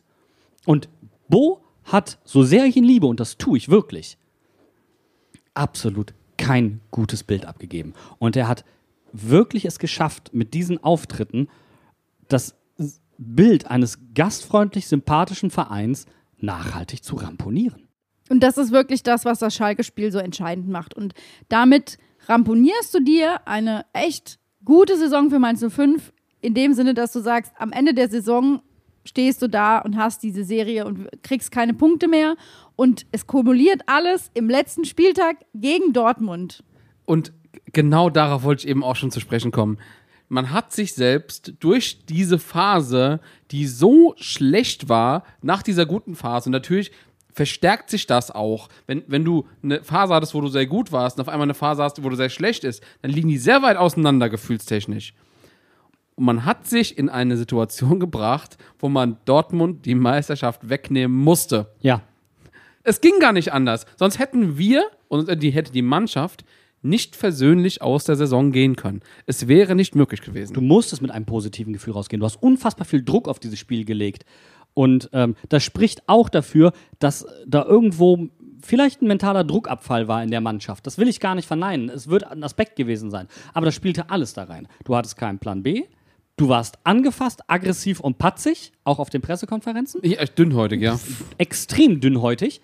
Ähm, du hast dich mit, mit Offiziellen hast du es dir verscherzt und so weiter und so fort. Du hast ein, ein richtig schlechtes Gefühl bei allen hervorgerufen für eine Saison, bei der es gar nicht nötig war. So, und dann kommt äh, Kai aus der Kiste, Mr. Wonderman, und macht sein Jubiläumstor. Natürlich macht Kari in diesem entscheidenden Spiel gegen den BVB sein entscheidendes Tor. 32 Bundesligatore, alleiniger Rekordschütze von Mainz 05. vorher noch am Spieltag die Vertragsverlängerung äh, kommuniziert. Ähm, was ja auch schön ist, du hast ja da auch schon, eigentlich in dieser Phase, du hast ja probiert, mit positiven Impulsen wieder gegenzusteuern in dieser Phase. Wittmer, der seinen Vertrag verlängert hat, Ja, ja. Karim, der seinen Vertrag verlängert hat, das waren positive Impulse. Aber du konntest es damit irgendwie überhaupt nicht rumreißen. Und das hat einfach dazu geführt, du hast schlechte Presse bekommen, was in Mainz echt eine Kunstform ist. Wirklich. Das, wenn, wenn, wenn die Mainzer Presse anfängt, negativ zu berichten, dann hast du es echt hart, hart verschissen in dem Moment. Und du hast einen Druck auf den Kessel gebracht, der überhaupt nicht nötig war. Nee, und es ist dann halt eben, dass Thomas Tuchel zum Beispiel auch sagt, so Mainz ist in der Bringschuld. Ähm, der BVB sagt, na ja, also äh, Leute, wir, wir, ne, ihr müsst uns ja eigentlich schon Meister werden lassen. Und äh, alle reden darüber, Mainz hat äh, dem BVB die Meisterschaft weggenommen und keiner redet darüber, dass Köln einfach gar nichts getan hat. Das hat mich auch richtig geärgert, weil die Kölner hätten ja auch einfach mal arbeiten können. Und die haben eine Fanfreundschaft mit dem BVB, Ja, wie auch immer haben- die entstanden ist. Das ist ja, Aber also ja, auf einmal lag im Nachhinein auch im Nachklang nach diesem Spiel der ganze Dreck bei uns. ja. Ja, und das hat auch damit zu tun, wie im Vorfeld du die Sympathien verspielt hast. Es wurde auf einmal alles bei uns abgeladen. Und zwar auf eine Art und Weise und dermaßen unangemessen, als ob wir jetzt anfangen würden, auf einmal Spiele zu verschieben, damit der BVB Meister wird. Sag mal, hackt's bei euch? Das machen wir ganz bewusst, dass wir erst in der zweiten Halbzeit gegen Bayern anfangen, Fußball zu spielen. Wir haben denen überhaupt erst die Möglichkeit gegeben, Ja. dass sie deutscher Meister werden Weil das konnten. kann Also der das ist ja- BVB nämlich dann auch Der noch Herr vorwerfen. hat gegeben, der Herr hat genommen. Ich So sage das jetzt mal anders. Die, die, äh, Im Endeffekt hat ja auch die Tordifferenz über die Meisterschaft entschieden. Ja, ist eigentlich richtig. Hätten wir in der ersten Halbzeit gegen Bayern schon angefangen, Fußball zu spielen, ja? Dann wäre das ganz auch nochmal ganz ja, anders hätten wir mal ausgegangen. 15 Tore mehr geschossen gegen Bayern, dann wäre das alles nicht passiert. Und So. die Möglichkeiten hatten wir. Ich wollte gerade sagen. Also wirklich so- ist so alles Quatsch. lächerlich. Äh, Ich finde, einfach nur um den Deckel nochmal drauf zu machen, natürlich haben wir auch in dieser schlechten Saisonphase gegen Frankfurt in Frankfurt gespielt. Und zwar am torreichsten Spieltag der Bundesliga ever. An dem Tag sind 42 Tore gefallen, in Frankfurt nur drei. Aber es, äh, Es hat gereicht, um mir ordentlich die es- Laune zu Ich wollte gerade verhageln. sagen, es war wieder nur ein weiterer äh, Kackhaufen auf dem großen Kackhaufen. Und damit schließen wir, glaube ich, einfach die Phase 5 ab und sind am Ende dieser Saison. Und bevor wir uns jetzt in ein sportliches Gesamtfazit dieser Saison begeben, müssen wir noch, ich plädiere sehr dafür und ich möchte, dass hier das mit voller Zustimmung eingefordert wird, äh, den absoluten Oberkracher spielen, denn äh, so sehr wie Bo Svensson am Ende der Saison äh, unterkühlt und dünnhäutig auf der PK war, er hat auch geliefert diese Saison und ich finde, das sollten wir uns jetzt nochmal reinziehen. Das muss allen auch klar sein, dass wir, dass wir jede Promille brauchen, um gegen solche Mannschaften zu bestehen. Bier, Bier, Schale, schau, ne Schale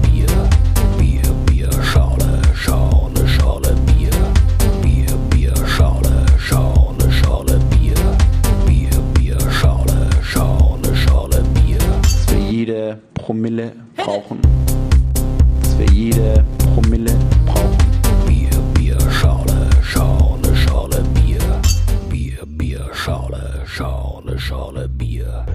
Es ist Mathe. Bier,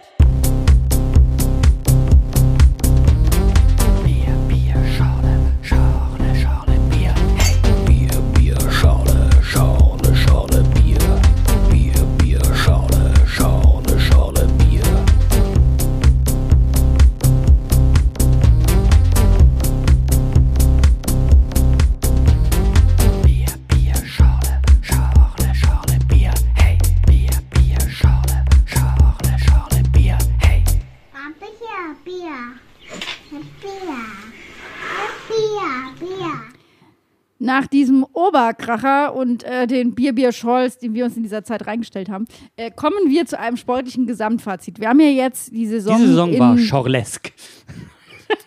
Äh, wir haben die Saison in fünf Phasen eingeteilt, aber es lässt sich ja daraus absolut etwas ableiten, was über den Sommer auch mal vielleicht ein bisschen einmarinieren kann und vielleicht auch ein Fingerzeig ist für die kommende Saison.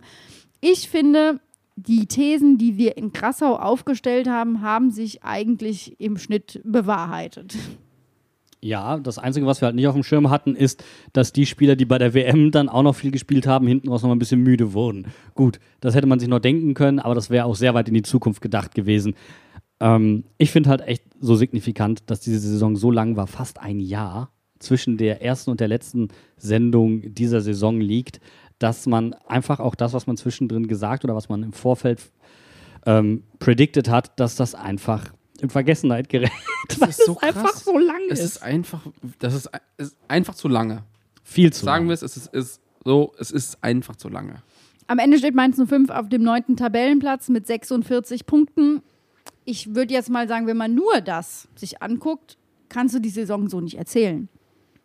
Nee, die Saison, das wird der Saison nicht gerecht. Und ich finde, wir haben am, am Anfang der Sendung den guten Take ähm, auch schon gemacht. Es war eine nicht nur auf dem Platz, sondern auch neben dem Platz, in den Vereinen, äh, im Sportbusiness umkämpftes Geschäft. Ähm, etwas, was mich unheimlich bewegt hat, was mich unheimlich angefasst hat, auch teilweise, was mich ähm, auch wirklich teilweise mit einem schlechten Gefühl hat aus der Saison gehen lassen. Ich meine jetzt gar nicht nur Mainz 05, sondern jetzt RB holt den DFB-Pokal, City gewinnt die Champions League, ähm, die DFL verhandelt ähm, mit Investoren, Mainz stimmt vermutlich mit Ja. Ähm, so Dinge, die mir wirklich quer liegen. Ähm, das Dortmund-Spiel hat tatsächlich, das stimmt, vieles gekittet. Also es hat wirklich viel gerettet, Die muss ich Wogen noch mal gerade so wieder glatt gezogen, ja. Sonst wäre man echt mit einem ganz miesen Gefühl in die äh, Sommerpause gegangen, weil, wie gesagt, das Auftreten auch des Vereins, der Offiziellen, ähm, das hat mir insgesamt in dieser letzten Phase so gar nicht gepasst und ich war wirklich teilweise erschrocken. Erschrocken war ich, als ich mir von der Bundesliga die Zahlen der Saison angeguckt habe und festgestellt habe, was völlig unter meinem Radar geflogen ist, dass Mainz 05 mit 54 Saisontoren den Vereinsrekord in der Bundesliga gebrochen hat. Ja, es ist sehr, sehr faszinierend, vor allem, wenn man sich überlegt, dass wir zu, zum Ende der Hinrunde erst 21 Tore hatten und einfach in der Rückrunde nochmal 13 Tore mehr gemacht haben. Und das spricht aber eigentlich dafür, was wir vorhin auch schon angesprochen haben, dass verschiedene Offensivspieler, nachdem das defensive Grundgerüst stand und wieder eine Achse vorhanden war, funktionieren konnten und die Mannschaft getragen haben. Das, das zweite Trainingslager, glaube ich, wo, wo viele Leute, es waren ja nicht wirklich viele bei der WM von uns. Ja. Ich glaube, das hat tatsächlich auch uns ein bisschen gerettet einfach. Ja, und das ist ja auch, da wurde ja auch gesagt, da ist ja auch was in der Mannschaft passiert. Und äh, egal, ob da was in der Mannschaft passiert ist oder nicht, aber auf dem Platz hat sich auf jeden Fall einiges zum Besseren gewendet. Und was ich trotzdem auch krass finde, ist einfach, dass wir fast, du bist der Mann für die Statistiken, aber wir haben eine fast ausgeglichene äh, Bilanz gegen die Top-Gegner in dieser Saison und gegen die Absteiger. Es ist so lustig. Es ist sogar, also ich habe mir die ersten vier und die letzten vier angeguckt und es ist wirklich genau die gleiche Bilanz. Zwei Siege, drei Unentschieden, drei Niederlagen. Neun Punkte gegen die ersten vier und neun Punkte gegen die letzten vier. Wie ist das denn möglich, bitteschön? Mehr Mittelfeld geht nicht. Könnte man jetzt negativerweise sagen. Man könnte aber auch sagen, durch so eine lange Saison eine Mannschaft so zu stabilisieren, dass sie so konstant auf eine Art und Weise Leistung bringt, ist auch eine Kunstform. Und dabei hast du ja eine Klammer eigentlich von den Leistungen her, die gar nicht so geil ist. Der Anfang war nicht Knülle, das Ende kam ein bisschen dicke, aber zwischendrin lief es halt phasenweise fett. Und dann würde ich doch sagen, ist das auch der Moment, wo wir darauf gucken, was unsere Saison spielerisch ausgemacht hat und welchen Anteil da auch das Tra Trainerteam und vor allem auch Bo Svensson dran hatten. Ich finde, ah, das ist unfassbar schwer. Ich finde es wirklich schwer, weil eine Entwicklung spielerisch kann ich nicht feststellen. Jetzt über zweieinhalb Jahre. Punkt. Was ich feststellen kann, ist, du hast eine gefestigte Mannschaft, du hast ein Umfeld, das scheinbar wiederbelebt worden ist, du hast einen Verein, der stabilisiert wurde. Alles auf der Habenseite. Und diese Saison war quasi die Basis. Mehr ging jetzt gar nicht. Aber mehr Basis geht eigentlich auch nicht. Ich glaube, Svensson muss sich bewusst werden, dass er die Basis jetzt gelegt hat und er darf die Basis nicht mehr über alles andere stellen, denn klar, das ist eine Grundlage, die immer gegeben sein muss, aber es muss auch Platz sein für nicht nur Fußball arbeiten, sondern auch Fußball spielen. Ja, es ist, es ist äh, sehr interessant und ähm, wenn man sich jetzt mal überlegt, im Grunde, ich gehe, so wie ich jetzt Bo einschätze, muss er ja einen Plan haben für die kommende Saison. Also er hatte wahrscheinlich schon einen Plan, als er bei uns angefangen hat. Aber erinnerst Und- du dich, und wenn wie er damals reagiert hat, als, wir, als ich ihn danach gefragt habe in dem Interview damals? Keine Ahnung. Und es war, das war so lange her. äh, das ist wirklich lang her. Und es war dann die Frage, ähm, Fußball Kunst oder nur Fußball arbeiten? Und er gesagt hat, ja, zuerst kommt die defensive Arbeit. Und ich habe gefragt, wo willst du denn hin? Und er hat da sehr allergisch drauf reagiert. Aber jetzt ist das Fundament für das Haus gelegt und ich hoffe, er stellt keinen Brutalismusbau dahin, der, ähm, der, der ihn quasi in die, in die Martin-Schmidt-Falle tappen lässt. Und das ist nämlich genau das, was ich finde, was wir, wenn wir über die kommende Saison und den Ausblick sprechen, besprechen müssen, was aber im Rückblick auf diese Saison ganz entscheidend ist. Wir haben es in Krassau gesagt, es wird auf Standards ankommen. Die spielstarken Mannschaften werden wahrscheinlich erst zur Rückrunde richtig äh, anziehen. Und wo befindet sich da Mainz 05? Ist das eine Saison, wo Mainz 05 sagen kann, wir setzen darauf, dass wir das Spiel mit dem Ball bei uns weiterentwickeln? Und da haben wir ganz klar gesagt, in der Analyse der einzelnen Phasen war Fulgini einfach der falsche Spieler, zur, oder sag ich mal, ein vielleicht richtiger Spieler, aber definitiv zur falschen Zeit. Ja. Und das ist nämlich jetzt was, wenn man auf die Saison zurückguckt, dann haben die Basics funktioniert. Und in den Basics sind die Spieler gewachsen. Und da ist auch zum Beispiel jemand wie Leandro Barrero jemand, der sich genau da auch entsprechend auszeichnen konnte und weitergewachsen ist. Dass jemand wie Stefan Bell, der schon so lange beim Verein ist, sein Vereinsrekordspiel gemacht hat, in der Saison hinten drin stand und mitgearbeitet hat. Wir haben auch oft genug ihn kritisiert, aber das ist auch jemand, der für mich in der Saison stabil dabei war. Wir reden hier nicht über die absoluten Peaks, wir reden hier nicht über die Phasen von Lee oder Ajorg oder Inge, sondern wir reden hier davon, dass gearbeitet wurde und dass das funktioniert hat und das hat die Grundlage gelegt. Grundsolide ist das Stichwort. Genau. Ich finde es sehr interessant. Ähm, ich habe gerade noch so ein bisschen, wenn die erzählt hat, ich bin schon wieder gedanklich ein bisschen abgedriftet. Sind wir jetzt, sind wir Teil der spielstarken Mannschaften? Wir waren in der, nein, ketzerisch formuliert, weil wir waren in der zweiten Saisonhälfte wesentlich besser. Wir waren gefestigt. Wir hatten die Serie. So. also, True. True. Ich glaube, das ging äh, unser, um die These zu belegen, Dortmund beispielsweise. Ja, natürlich. Zehn Spiele, Das die sie da abgeliefert haben, ja. Wolfsburg, die angezogen haben, etc. ja, wie gesagt, das war sehr ketzerisch formuliert. Ich glaube, wir müssen jetzt echt auf die nächste Spielzeit gucken und sagen, ähm, die wird ganz entscheidend für Mainz 05 und vor allen Dingen für Bo Svenssons weitere Karriere. Wir, wird er eine Entwicklung hinbekommen? Denn die Mannschaften, die da hochkommen, das sind keine Vereine, die sich standardmäßig in der Bundesliga sehen. Für die ist Bundesliga das, was es für uns nämlich auch ist, ein Traum. Und die werden nicht weniger Mentalität uns entgegensetzen, äh, als wir dem Gegner abverlangen. Das heißt, für mich sind das keine gesetzten direkten Abstiegskandidaten. Ich finde, was hier ganz entscheidend ist, ist das, was eigentlich auch für mich im Nachbetrachtung über die Saison steht. Was erwartest du dir von Mainz 05? Weil ich finde, wir haben völlig legitim immer noch und werden immer Fans haben, die sagen, die Bundesliga ist für Mainz 05 ein Traum. Wir haben aber auch Fans, die mittlerweile seit Mainz 05 in der Bundesliga dabei sind, erst Fans geworden sind, die vielleicht gar nicht verstehen, woher diese, sag ich mal, genau dieses Ansinnen kommt und sagen, es muss doch, es muss doch mehr drin sein, als graue Maus im Mittelfeld zu sein. Wo ist der Anspruch nach Europa? Wo sind die Formulierungen mit, wir wollen was reißen? Und genau in, dieser, in diesem Spannungsfeld bewegt sich eigentlich die Saison, die sagt, wir machen grundsolide Arbeit und wenn es mal nach oben geht, geht es nach oben. Nach unten ging es aber nie. Und das ist auch wieder der, der Stichpunkt lebende Kurve oder lebendige Kurve. Ähm, da sind verschiedene Erwartungen, die aufeinanderprallen und die alle ihre Berechtigung haben. Ich finde, es gibt nichts Schlimmeres als alternde Fans, die jüngere Fans oder neu hinzugekommene Fans bevormunden Ja.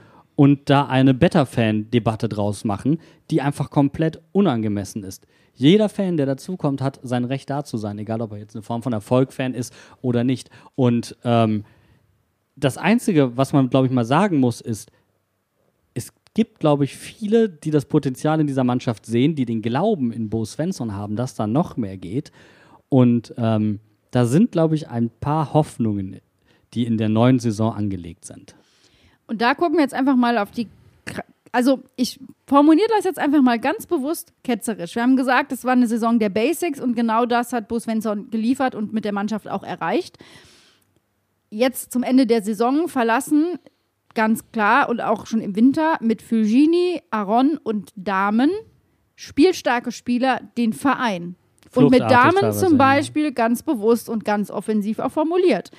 Wohingegen wir unter der Saison Spieler gesehen haben, die man jetzt nicht wirklich zu spielstarken Zählern spielen kann, wie Lee, Zentner, Bell. Die waren aber immer gesetzt. Wie kann man da, also wo kommen wir dahin? Und das ist nämlich dann die Frage, wo wir sagen, was passiert in der kommenden Saison und warum ist es entscheidend für Bo Svensson als Trainer? Ich finde nämlich, jetzt kommt es darauf an zu gucken, was ist er für ein Trainer? Ist er jemand, der Menschen der Spieler individuell besser macht? Ist er jemand, der ein Team weiter nach vorne bringen kann? Aber wir haben jetzt hier die Basics ge- abgearbeitet in dieser Saison. Was ist außerhalb der Basics noch drin? Und da finde ich, ist wirklich ganz entscheidend, was Bo Svensson von sich selbst erwartet oder was er auch zeigen kann. Wenn er, ich sage es jetzt mal ganz ketzerisch, wenn er jetzt gehen würde, wird diese Frage nicht beantwortet. Aber in der kommenden Saison werden wir eine Antwort auf genau diese Frage bekommen, was für ein Trainer und was für ein Format er als Trainer auch hat. Und ich muss ganz ehrlich sagen, äh, der Punkteschnitt, der besser ist als Klopp und Tuchel, der zählt für mich tatsächlich gar nicht. Denn Klopp und Tuchel zeichnet ja etwas anderes aus. Sie haben ja immer einen Fortschritt erzielt. Und das ist etwas, was für mich sehr, sehr wichtig ist für den Mainzer Weg. Und das macht diesen Weg auch aus. Und das traue ich Bo Svensson schon zu. Nur ich glaube, die Spieler, die derzeit unter ihm individuell besser geworden sind, sind es einfach aufgrund des Grundgerüstes, das vor ein, zwei Saisons so nicht, oder bevor, bevor Bo Svensson da war, nicht gegeben war, sind dadurch besser geworden wie Martin und auch eben Eddie. Jetzt wird wirklich spannend zu sehen sein, ob er Spieler auch individuell entwickeln kann in der Mannschaft und die Mannschaft dadurch auch entwickeln kann. Und ähm, was damit tatsächlich steht und fällt, du hast es eben angesprochen, spielstarke Spieler verlassen uns, aber wir haben natürlich auch Positionen, wo Stellen für spielstarke Spieler offen werden. Wenn wir jetzt, jetzt mal gerade überlegen, für Genie, ähm, wenn, wenn Bo das Spiel äh, weiterentwickeln möchte, war es genau der Fehler, der größte Fehler wahrscheinlich, diesen Spieler zu so einem Zeitpunkt abzugeben. Naja, gut, aber Und- du kannst jetzt halt. ja, find, ne, das ich sag nur, kritisch, hätte, ne? das ist, das ist, hätte, wäre, wenn, kein Problem, aber ähm, ich finde, die, die Philosophie und ähm, die Weiterentwicklung der Mannschaft und da, das, was das, was Bo äh, mit der Mannschaft machen will, das werden wir auch an den Transfers ablesen können. Ja. Und deswegen finde ich es sehr interessant, darüber zu spekulieren, welche Arten Spieler vielleicht den Verein noch verlassen könnten oder auch kommen. Aber da kommen wir auch nochmal zu dem Thema Leitbild. Was macht Mainz 05 aus? Ähm, das ist die große Klammer. Wir sind in einer Definitionsphase. Wir sind lange in der Bundesliga. Wir gehören, glaube ich, zu den Top 5 der Mannschaften, Ja. die jetzt von der Dauer in der 15 Bundesliga Jahre? sind. Ja, und ähm, vor allen Dingen von Mannschaften, die am Stück in der Bundesliga sind. Ja. Und ähm, jetzt wird spannend zu sehen sein, nach einer, ich sag mal, Basic Instinct-Saison von Bo Svensson, die richtig gut war. Basic Instinct, bitte. Okay, Basic Instinct. Ähm, wo die Reise weiterhin geht, nämlich auch für Mainz 05. Und da spielen auch Sachen rein. Welche Spieler werden geholt? Welche Testspiele spielst du? Wie integrierst du die Fans weiterhin? Schaffst du es, diese Fans weiter an den Verein zu binden? Wie lebst du diesen Verein?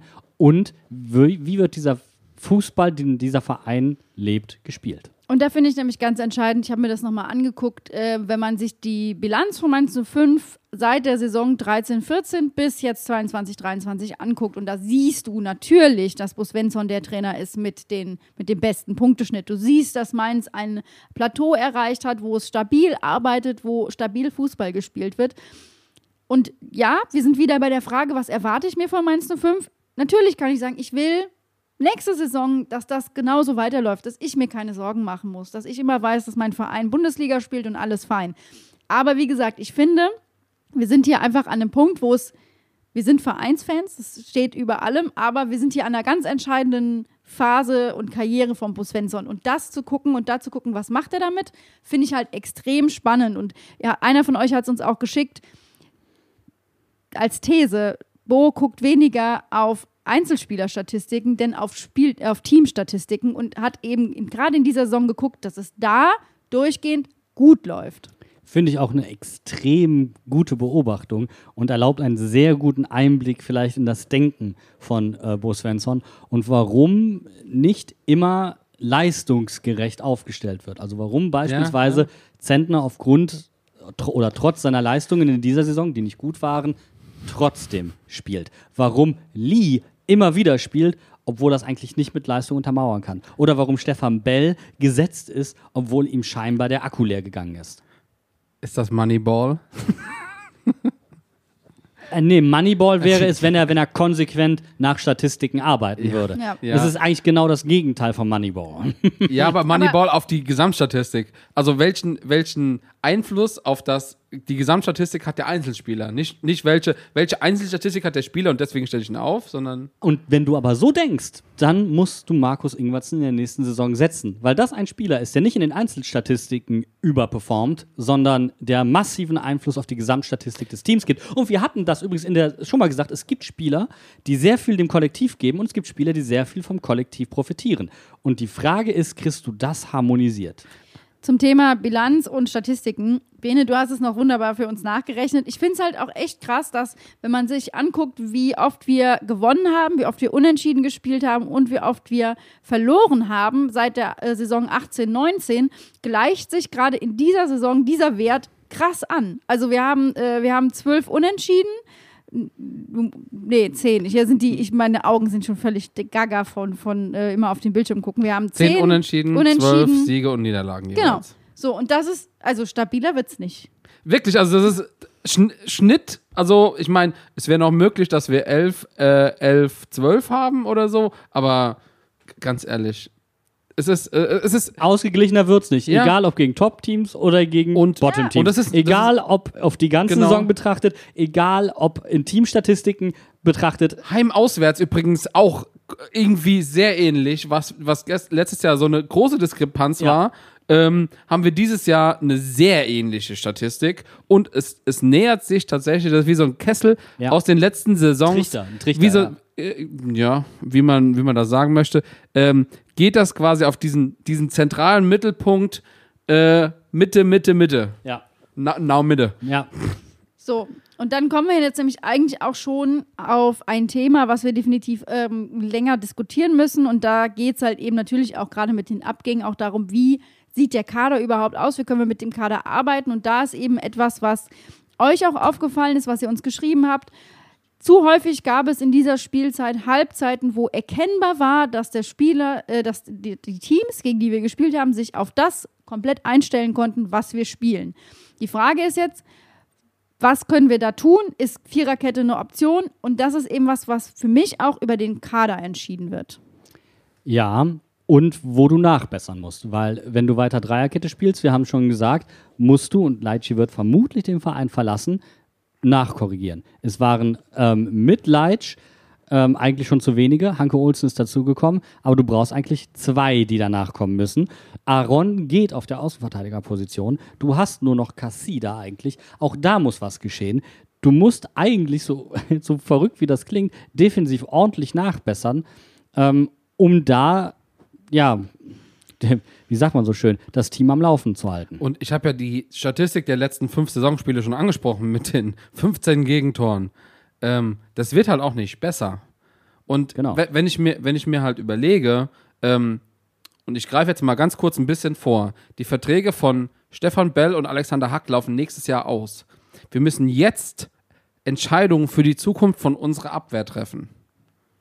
Es gibt viele Spieler, die längere Verträge haben, aber wenn zum Beispiel ein Leitch, der noch eine etwas längere Vertragslaufzeit hat, jetzt schon geht, dann muss man sich überlegen, was für Pläne hast du für die Zukunft und also jetzt mal ganz langfristig gesehen, werden Alexander Hack und Stefan Bell nicht die Zukunft sein können. Und die Frage bei Leitchi stellt sich schon, verleihst du den, verkaufst du den? Ja.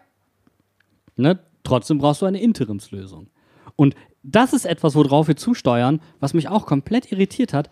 Auch auf der Torwartposition läufst du jetzt auf einmal auf eine Interimslösung zu. Du hast Lasseries hinten Torwart, dran. ja. oder tendenziell auch zweiten Torwart. Das ist, der Wettkampf ist ja offen. Und ähm, es soll jemand Älteres sein, aber tendenziell könnte er auch jünger sein. Er muss sich darauf einstellen, die Nummer 3 zu sein, könnte aber auch die Nummer 2 sein. Ähm, es ist sehr also es ist verrückt, weil die ursprüngliche Vorgabe war mal, man möchte keinen Torwart mehr verpflichten. Ja, Gerade bei den Torhütern. Und Ja. der, der Punkt ist, wir haben die spielstarken Spieler angesprochen. Es haben Spieler den Verein verlassen, ähm, die spielstark sind und denen diese Zukunft, auch diese spielerische Anforderung, gut zu Gesicht gestanden hätte. Und deswegen gehe ich mit einem flauen Gefühl in diese Transferperiode. Ich gehe mit einem flauen Gefühl auch in die nächste Saison ein Stück weit, weil die Entwicklung mit den Abgängen, die ist ambitioniert. Also da muss ja wirklich was geschehen. Ja, aber das ist für mich halt gerade bei der Torwartposition, das heißt, das ist ein zu 100% ein hausgemachtes Problem. Ähm, und da müssen wir, finde ich, auch über eine Thematik reden, die selbst bei Finn Damens letzten Interview, das er bei Mainz auf dem Rasen bestritten hat, äh, ganz klar rauskam. Wir haben einen Torwarttrainer, der nicht mehr der Jüngste ist. Auch da müssten wir eigentlich mal in die Zukunft gucken. Ich, also, das hat jetzt nichts damit zu tun, dass ich Kuni für einen schlechten Torwarttrainer halte. Das möchte ich ja nur mal ganz klar an der Stelle sagen, ja. Aber ähm, auch da bräuchten wir mal langsam eine Entwicklung. Wir haben Leute im Verein. Wir haben Leute, die gut sind im Verein. Aber das ist ja was Gutes. Also ich meine, wir reden ja hier nicht nur über Veränderungen in der Mannschaft, sondern auch im Staff und im Trainerteam Natürlich. eventuell.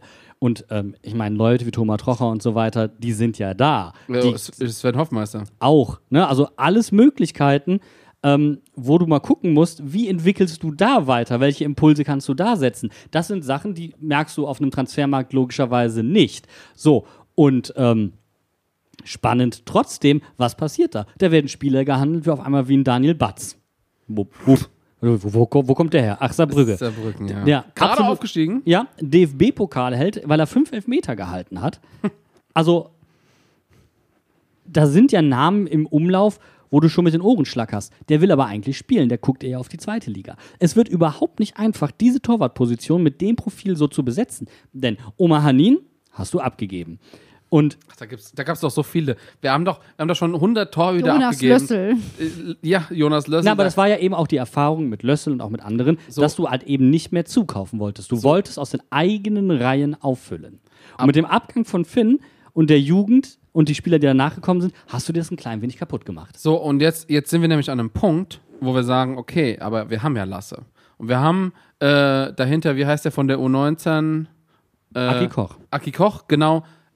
Der ist noch auf der langen Bank. Und wir haben ja noch in der U23 auch Torhüter. Ist ja kein Problem. Aber, sag ich mal so, wenn ich jetzt Lasse Ries wäre, ich habe mir die Situation in den letzten zwei Jahren, wo ich ja schon bei den Profis mittrainiere, angeguckt. Ich habe gesehen, wie mit Finndamen umgegangen worden ist. Ich habe gesehen, wie das Training sich verhält, wie das passiert, was passiert, wenn er spielt, was passiert, wenn er nicht spielt. Ich würde mir aber sowas von überlegen, ob es überhaupt eine Rolle spielt, ob ich mich da als zweiten Torwart hinten oder potenziell sogar dritten Torwart auf einmal hinten dran setzen möchte. Als oder ob ich nicht einfach den, 21-Jähriger, genau, der Spielpraxis braucht. genau, ein- einfach den Verein, also mindestens mal auf einer langen Leihe, so anderthalb, zwei Jahre oder wenn nicht sogar endgültig den Verein verlassen möchte. Und du bist eben nicht mehr in der Position, wie es damals war, als du Florian Müller und Robin Zentner hattest und jemanden geholt hast wie René Adler, der mit viel Erfahrung äh, denen noch einiges beibringen kann, sondern du hast ja mit Robin Zentner einen eher, ich sag's in Anführungszeichen, älteren Torwart. Konservativ, sag doch einfach konservativ, so. Ja, nein, aber die Frage ist ja wirklich, du hast jemand sehr Junges, du hast einen gestandenen ersten Torwart. Holt, du kannst, also was willst du da machen? Willst du jemanden noch älteren holen, der dem alten Hasen neue Tricks beibringt? Oder willst du jemanden, eigentlich müsstest du ja jemanden in der Mitte haben, oder nicht? Und der hat den Verein gerade verlassen. Und das Perverse ist, dass du eigentlich, dass dein erster Torwart perfekt in das Profil des zweiten Torwarts passen würde. So, und du hast Lasse angesprochen, ob der sich das Ganze wirklich nochmal von der Bank angucken möchte. Eine weil Saison bestimmt noch, aber danach. Who das ist halt die Frage, weil Finn für seine Karriere ist er zu lang geblieben. Also ja, definitiv. Der hätte schon er hat Titel Saison geholt, müssen, ja. er hat Titel geholt, wurde nicht aufgestellt. Er hat in dieser Saison die meisten Spiele gemacht, obwohl er hervorragende Leistung gebracht hat, durfte er nicht spielen. Ähm, aus übrigens für mich nachvollziehbaren Gründen. Also sein Abgang stand fest. Du konntest ihn nicht. Ähm, du konntest die Nummer 1 mit Robin Natürlich Zentner nicht nicht. degradieren. Ähm, Hättest das du war da hättest nicht du ja noch mehr das, das, das Gebäude hinten eingerissen. So ist es. Dass so ein Spieler halt uns ablösefrei verlässt, tut wirklich weh. Aber das, finde ich, kannst du auf sehr vielen Positionen durchspielen. So auf, du, auf der Torwartposition kannst du das durchspielen. Du kannst es aber auch in der Offensive durchspielen. Wo du Leihspieler hast, wie Paul Nebel, der beim KSC hervorragend funktioniert, wo jetzt gesagt wird, okay, du spielst noch eine Saison beim KSC. Wobei, das finde ich aber prinzipiell gar nicht so verkehrt. Ich sag mal so, Paul Nebel, ich glaube, der ist wirklich der hat einen Moment gebraucht, um bei den Profis anzukommen. Meine, er wurde ja ein paar Mal eingewechselt und es hat nicht so richtig gefunkt bei ihm. Und ich glaube, in Karlsruhe hat er jetzt ein Umfeld und einen Verein, der von der Größe her, von dem wie der Spielstil ist, auf ihn echt perfekt passt. Und warum ihm nicht noch eine Saison länger geben? Sein Vertrag wurde extra noch mal ein Jahr verlängert, damit er noch ein Jahr verliehen werden konnte. Und für, für Paul finde ich das 100% die richtige Entscheidung. So, und dann kommst du zu Niki Tauer, der dieselbe Situation auf Schalke Jo. jetzt hat. Aber Der in sich- richtig reingeschissen. Ja, weil auch verletzt gewesen etc. Ja. pp. Jetzt muss er sich beweisen in der zweiten Liga. Mal gucken, ob das geschieht. Ähm, du hast Marlon Mustafa, der zurückgekommen ist nach einer schweren Verletzung. Du hast Delano Bürchzoch, über den wir vorhin länger gesprochen haben, der eine sehr schwierige Saison hinter sich hat, der wahrscheinlich den Verein verlassen wird. Du hast Lee, der im Sommer selbst ähm, Transfergerüchte angeheizt hat, weil er gesagt hat, ich würde gerne in die Premier League wechseln. Ähm, du hast vorne drin einen Ingwertsen, wo es auch die ersten Gerüchte gibt, weil der sagt, wenn Johnny Burkhardt nach seiner Verletzung zurückkommt, wo wir jetzt gehört haben, der wird zur Hinrunde noch gar nicht fit sein. Ich stelle mich nicht aufgrund dessen, was Bo Svensson nämlich macht. Johnny gehört für ihn zu einem der Spieler, der, wenn er fit ist, gesetzt ist. Ich stelle mich nicht nach der Saison wieder hinten an, was ich auch zu 100% verstehen kann. Du hast hinten, so wie vorne, massive Umbrüche. Und aufs Mittelfeld müssen wir auch noch zu sprechen kommen. Genau, ich bin jetzt, sind jetzt gerade noch mal beim Sturm. Ich sage jetzt auch noch mal was dazu, ähm, weil ich nämlich tatsächlich finde, dass genau diese, also ich finde es schön zu hören, dass Johnny Burkhardt definitiv, dass man jetzt mal was von ihm gehört hat, weil das war ja lange auch unklar, was überhaupt mit ihm ist, wann man mit ihm rechnen kann. Jetzt ist klar, es wird irgendwann in der nächsten Saison, weil er nochmal operiert werden musste. Ich gehe davon aus, nach allem, was mit Birchstoch und Bo passiert ist, ich glaube nicht, dass das so richtig funktioniert. Ähm, Ajorg und Karim, die sind für mich nächste Saison gesetzt. Da gibt es da keine zwei Meinungen. Ähm, und dann ist die Frage, wenn, wenn Johnny nicht rechtzeitig fit wird, was macht, mit, was macht Nelson Viper? Weil ganz ehrlich, Nelly ist gerade an der Position, an der Johnny das letzte Mal war, als er bei den Profis war. Und das ist ja auch für ihn kein gutes Los. Und dann gucken wir auf Brian Gruder aus der U19, der auch in die Profis reindrängt. Und dann wird es auch einmal richtig interessant, weil der Top-Torschütze der U19, unser lieber Kaigin, der hat einen ganz anderen Schritt auf einmal gewählt. Der eigentlich nach der Thematik, wie wir sie jetzt gerade besprochen haben, überhaupt nicht überraschen kommt und den ich für hochgradig intelligent halte. Der sagt sich, ich werde bei Mainz 05 nicht zu meinen Einsatzzeiten kommen, die ich brauche. Ich wechsle in die österreichische Liga zum Titelanwärter per se, also zum FC Bayern der österreichischen Liga, zu Rapid Wien. Perfekt. Zwar, also österreichische Liga ist vom Niveau her nicht vergleichbar mit der Bundesliga. Aber Es- zweite Liga ist, würde ich mal sagen, ungefähr Ja. ein ähnliches Niveau. Ja, auf jeden Fall könnte in der Rapid Wien könnte auf jeden Fall in der Bundesliga eine gute Rolle spielen. Ja, aber Sagen wir es Einzel mal so. Einzelmannschaften. So. Und das ist für seine Entwicklung vermutlich besser, als sich bei Mainz 05 hinzusetzen, wo Nelly Viper für mich auch vor ihm kommt, muss man auch ganz klar so sagen. Und wir haben die Situation, dass sich diese Spieler, die wir perspektivisch eigentlich brauchen, auch für diese spielerische Entwicklung, langsam und aber sicher dafür entscheiden könnten, zu anderen Vereinen zu gehen, weil sie die Perspektive bei uns nicht sehen. Und da ist halt der Punkt mit dem Thema Aus- und Weiterbildungsverein. Das brauchen wir jetzt eigentlich. Also wir brauchen jetzt eigentlich gerade ein Argument auf unserer Seite, was Spielern, die potenziell zu uns kommen, und das finde ich nämlich ganz kritisch, erklärt, sie spielen nicht um den Abstieg, sie spielen nicht um Europa. Warum solltest du zu diesem Verein wechseln? Wirst du individuell besser gemacht? Ja. Das muss man dann erklären. Also das ist nämlich jetzt gerade auch die Frage, wenn wir hier alle Lehrstellen besprechen. Wir beteiligen uns jetzt nicht an wilden Transfergerüchten und sprechen hier über Namen, die vielleicht am Ende gar nicht im Raum stehen. Aber ich finde, eine entscheidende Frage, die beantwortet, werd, beantwortet werden muss, wenn du zu Mainz kommen möchtest, ist, du bist ein Bundesliga-Kandidat, du bist stabil in der Bundesliga. Wie gesagt, Stabilität haben wir besprochen, ist Bo Svenssons Ding.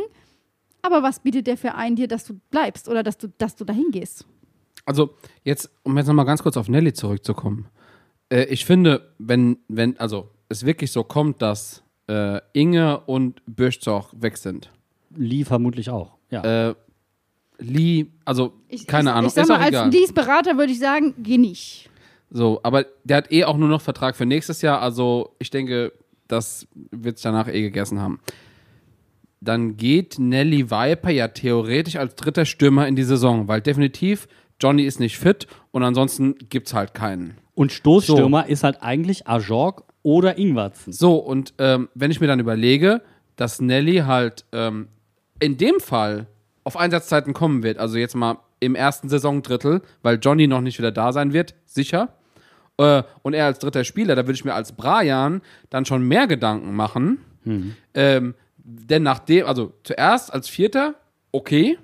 Aber wenn Johnny wieder zurück ist und Nelly vielleicht sogar, also sehr wahrscheinlich dann eins runterrutscht und dann der ist der, der als Zweiter eingewechselt wird, das was Delano die ganze Zeit Ich kann war. dir schon gar nicht mehr folgen, Bene. Du bist so kompliziert gerade, man kann dir nicht mehr folgen. Okay, pass auf. Also ganz kurz, ich sag nur, ähm, die, die Saison, die Ausgangssituation von Nelly Viper in der Saison ist potenziell gar nicht so schlecht. Ja.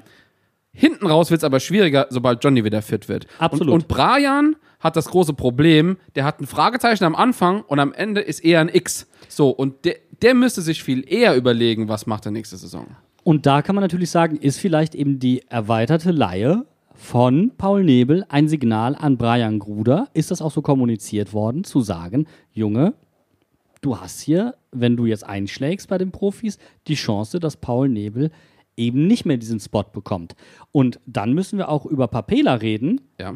der zurückkommt, der eine Chance bekommen wird bei den Profis, auch wenn ähm, äh, Elversberg ab, nicht Elversberg, Sandhausen. Sandhausen abgestiegen ist, aber die sind erst in den Negativstrudel reingekommen, als er sich verletzt hat. Ja. Und er war vorher fundamental wichtig. Ähm, und dann gucke ich bei uns auf das Mittelfeld, weil das ist dann Papelas Position. Ja. Und da ist es heiß, Barrero soll angeblich zum BVB, hat zumindest sein Berater, der England-affin ist und sich in der Premier League auskennt, gewechselt. Anton Stach kokettiert auch ganz offen, er will den nächsten Schritt gehen nach Europa. Bei Mainz 05 wird er den vermutlich nicht gehen können. Da sind Vakanzen. Kann Papela die füllen? Weiß ich nicht. Chor alleine nicht. Auch da wirst du einen Backup brauchen, der vermutlich zwei. sofort Zwei. einschlägt. Ja, mal safe auf jeden Fall einen, Einen, der, ein, einen, der einschlägt, der direkt da ist. Das der ist direkt da ist.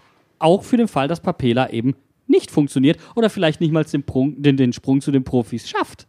Und das ist ja so der Punkt, wo du sagst, wenn wir jemanden brauchen im Mittelfeld, der sofort einschlägt, wird's teuer. Äh, nein, Nein, ich, ich da kenne einen. Ich Ja, kenne einen. Den habe ich ja predicted in den letzten zwei, in den letzten zwei Sendungen schon, wo ich gesagt habe, holt den Bub doch zurück nach Hause. Das letzte Mal, dass er gut gespielt hat, war ja hier bei uns. Ähm, er muss halt ein bisschen auf Geld verzichten. Ach so, äh, du, du Ja, aber redest das jetzt über ja so was sehr da. Ich sag, ich, ich kenne da so ein Schweizer Taschenmesser, was überall spielen kann, auch im Mittelfeld, wo er ursprünglich herkommt. Guter Call. Wir holen Glaub einfach noch einen Innenverteidiger mehr und ziehen Eddie nach vorne. Ich meine, im, im, im Last Resort, ganz ehrlich, was soll, was soll Bo machen? Ja, was soll Bo machen? Aber ich glaube, so viele hoch, also so viele qualitativ hochwertige Innenverteidiger kriegst du ja gar nicht. Also, Dann ja, bräuchtest du ja schon vier. Ja, nee, also ich sag mal, als dauerhafte Lösung Eddie natürlich nicht, aber für, ähm, für den Beginn, so wie es jetzt die, ähm, in dieser Saison war, hat er am Beginn auch überall ausgeholfen, bis er seine Position gefunden hatte. Ähm, und ich glaube tatsächlich, dass, dass Bo ihn so ein bisschen als Allzweckwaffe sieht. Wirklich so als Puzzlestück, was man halt wirklich sehr individuell auf eine, eine Position in Not äh, hin verpflanzen kann. Aber wir müssen trotzdem, äh, und da ist Eddie eigentlich eine schöne Überleitung, über Spieler sprechen, die nicht funktioniert haben. Weil wir haben doch eine relativ hohe Quote an Spielern, die nicht wirklich funktioniert haben. wenn sie direkt zu uns gekommen Also d- Transfers, die gescheitert sind. Ja. Ja, und wir müssen Delano Bürchzoch in dem Zug nennen. Wer auch noch nicht richtig stattgefunden hat und wer auch direkter Konkurrent von Brian Gruder ist, ist Eamon Barkok. Ja. Ja. Hat einmal getroffen im Pokal und ich glaube, ansonsten war Er das auch mit Der, Er hat er guten wurde ja auch, also er wurde ja auch nicht so krass eingesetzt. Also das war, fand ich ja dann auch so. Er, Aber es gab schon Spiele, wo er eine halbe Stunde, 35 Minuten gemacht hat und wo dann. Auch Ansätze zumindest teilweise An- zu sehen waren. Ja, aber. Wo dann aber auch teilweise vorne, nein, und das ist eben der Punkt. Ja.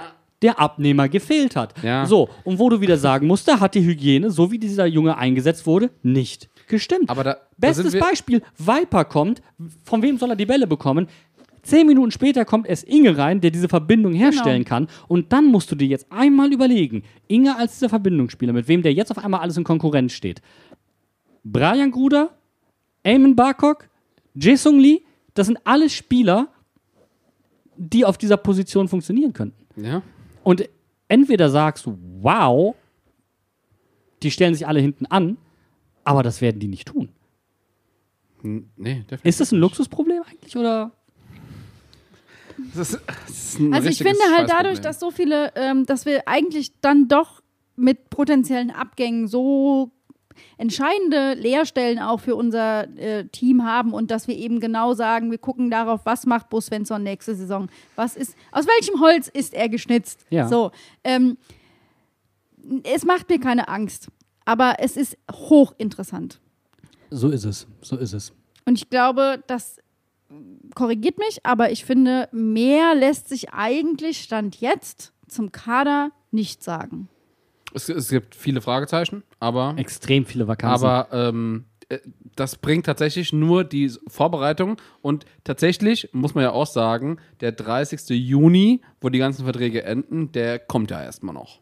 Das heißt, ihr habt jetzt noch mal ein paar Wochen, die ganz, ganz interessant werden könnten. Also ich glaube tatsächlich, dass die U19-Spieler in die dritte, zweite Reihe rück rücken werden, um Einsätze zu bekommen. Aber die müssen sie garantiert bekommen. Und da werden wir nämlich zum ersten Mal dann sehen, ob Bo auch bereit ist von seiner Linie, die fünf gelbe Karten und die Serie gekostet hat, dann auch abweicht. Und das finde ich nämlich ganz entscheidend, weil da die müssen eingesetzt werden. Wir haben es diese Ja. Saison oft genug gesehen, dass die U19 äh, spielt, dass Spieler der U19 hin, hin und her wechseln müssen, dass sie in der 89. Minute dann nochmal drei Minuten auf dem Platz müssen. Sie hätten auch einfach zu Hause bleiben können und am nächsten Tag hätten sie für die U19 90 Minuten gespielt. So, Ja. also das sind so Sachen, da muss jetzt auch im Verein nochmal genau über dieses, diese Verzahnung NLZ, Profiteam gesprochen werden. Und das ist ja auch passiert. Man Ja. hat ja eben jemanden genau dafür geholt. Ja. Eben auch für diesen Übergang. Und das macht es ja so spannend, weil er halt eben auch in diese Überlegung, wer soll noch kommen, wer soll hierhin transferiert Ja. werden, eben involviert ist. Und ich bin wirklich gespannt, wie diese Position sich realpolitisch ja, realisiert. Ja, vor allem, ja, das, also, also ich finde, wir haben so viel Potenzial. Ähm, und man merkt ja auch, wir unterhalten uns drüber und äh, wir reden über Möglichkeiten. Wir, wir haben eigentlich keine so, keine so richtigen Horrorszenarien. Aber Doch, ein Horrorszenario habe ich. Okay, Denn wenn, wenn, wenn Bo sich nicht ändert und sich nicht anpasst und den Leuten keine Einsatzzeiten gibt, wenn er das Spiel nicht weiterentwickelt und in die Martin-Schmidt-Falle tappt, dann werden wir nächste Saison gegen den Abstieg spielen. Und da lege ich mich fest. Und das auch trotz aller Basics. Nein, weil, und das ist ja das, was wir gesagt haben, da fehlt uns dann der entscheidende Motivationskick, den vielleicht Darmstadt und Heidenheim mitbringen, die ihren Traum erfüllen und leben und in der Bundesliga spielen, die bei uns zu, äh, auswärts auflaufen und wir sagen, naja gut, wir haben ein Heimspiel, wir müssen halt irgendwie in der Liga bleiben.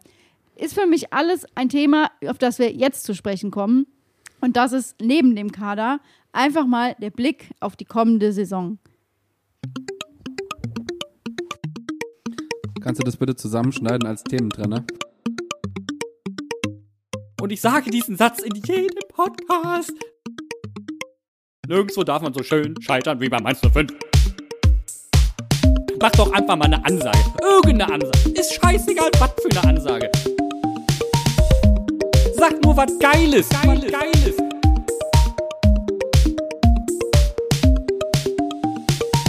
So, damit wir alle so einen kleinen Anreiz haben.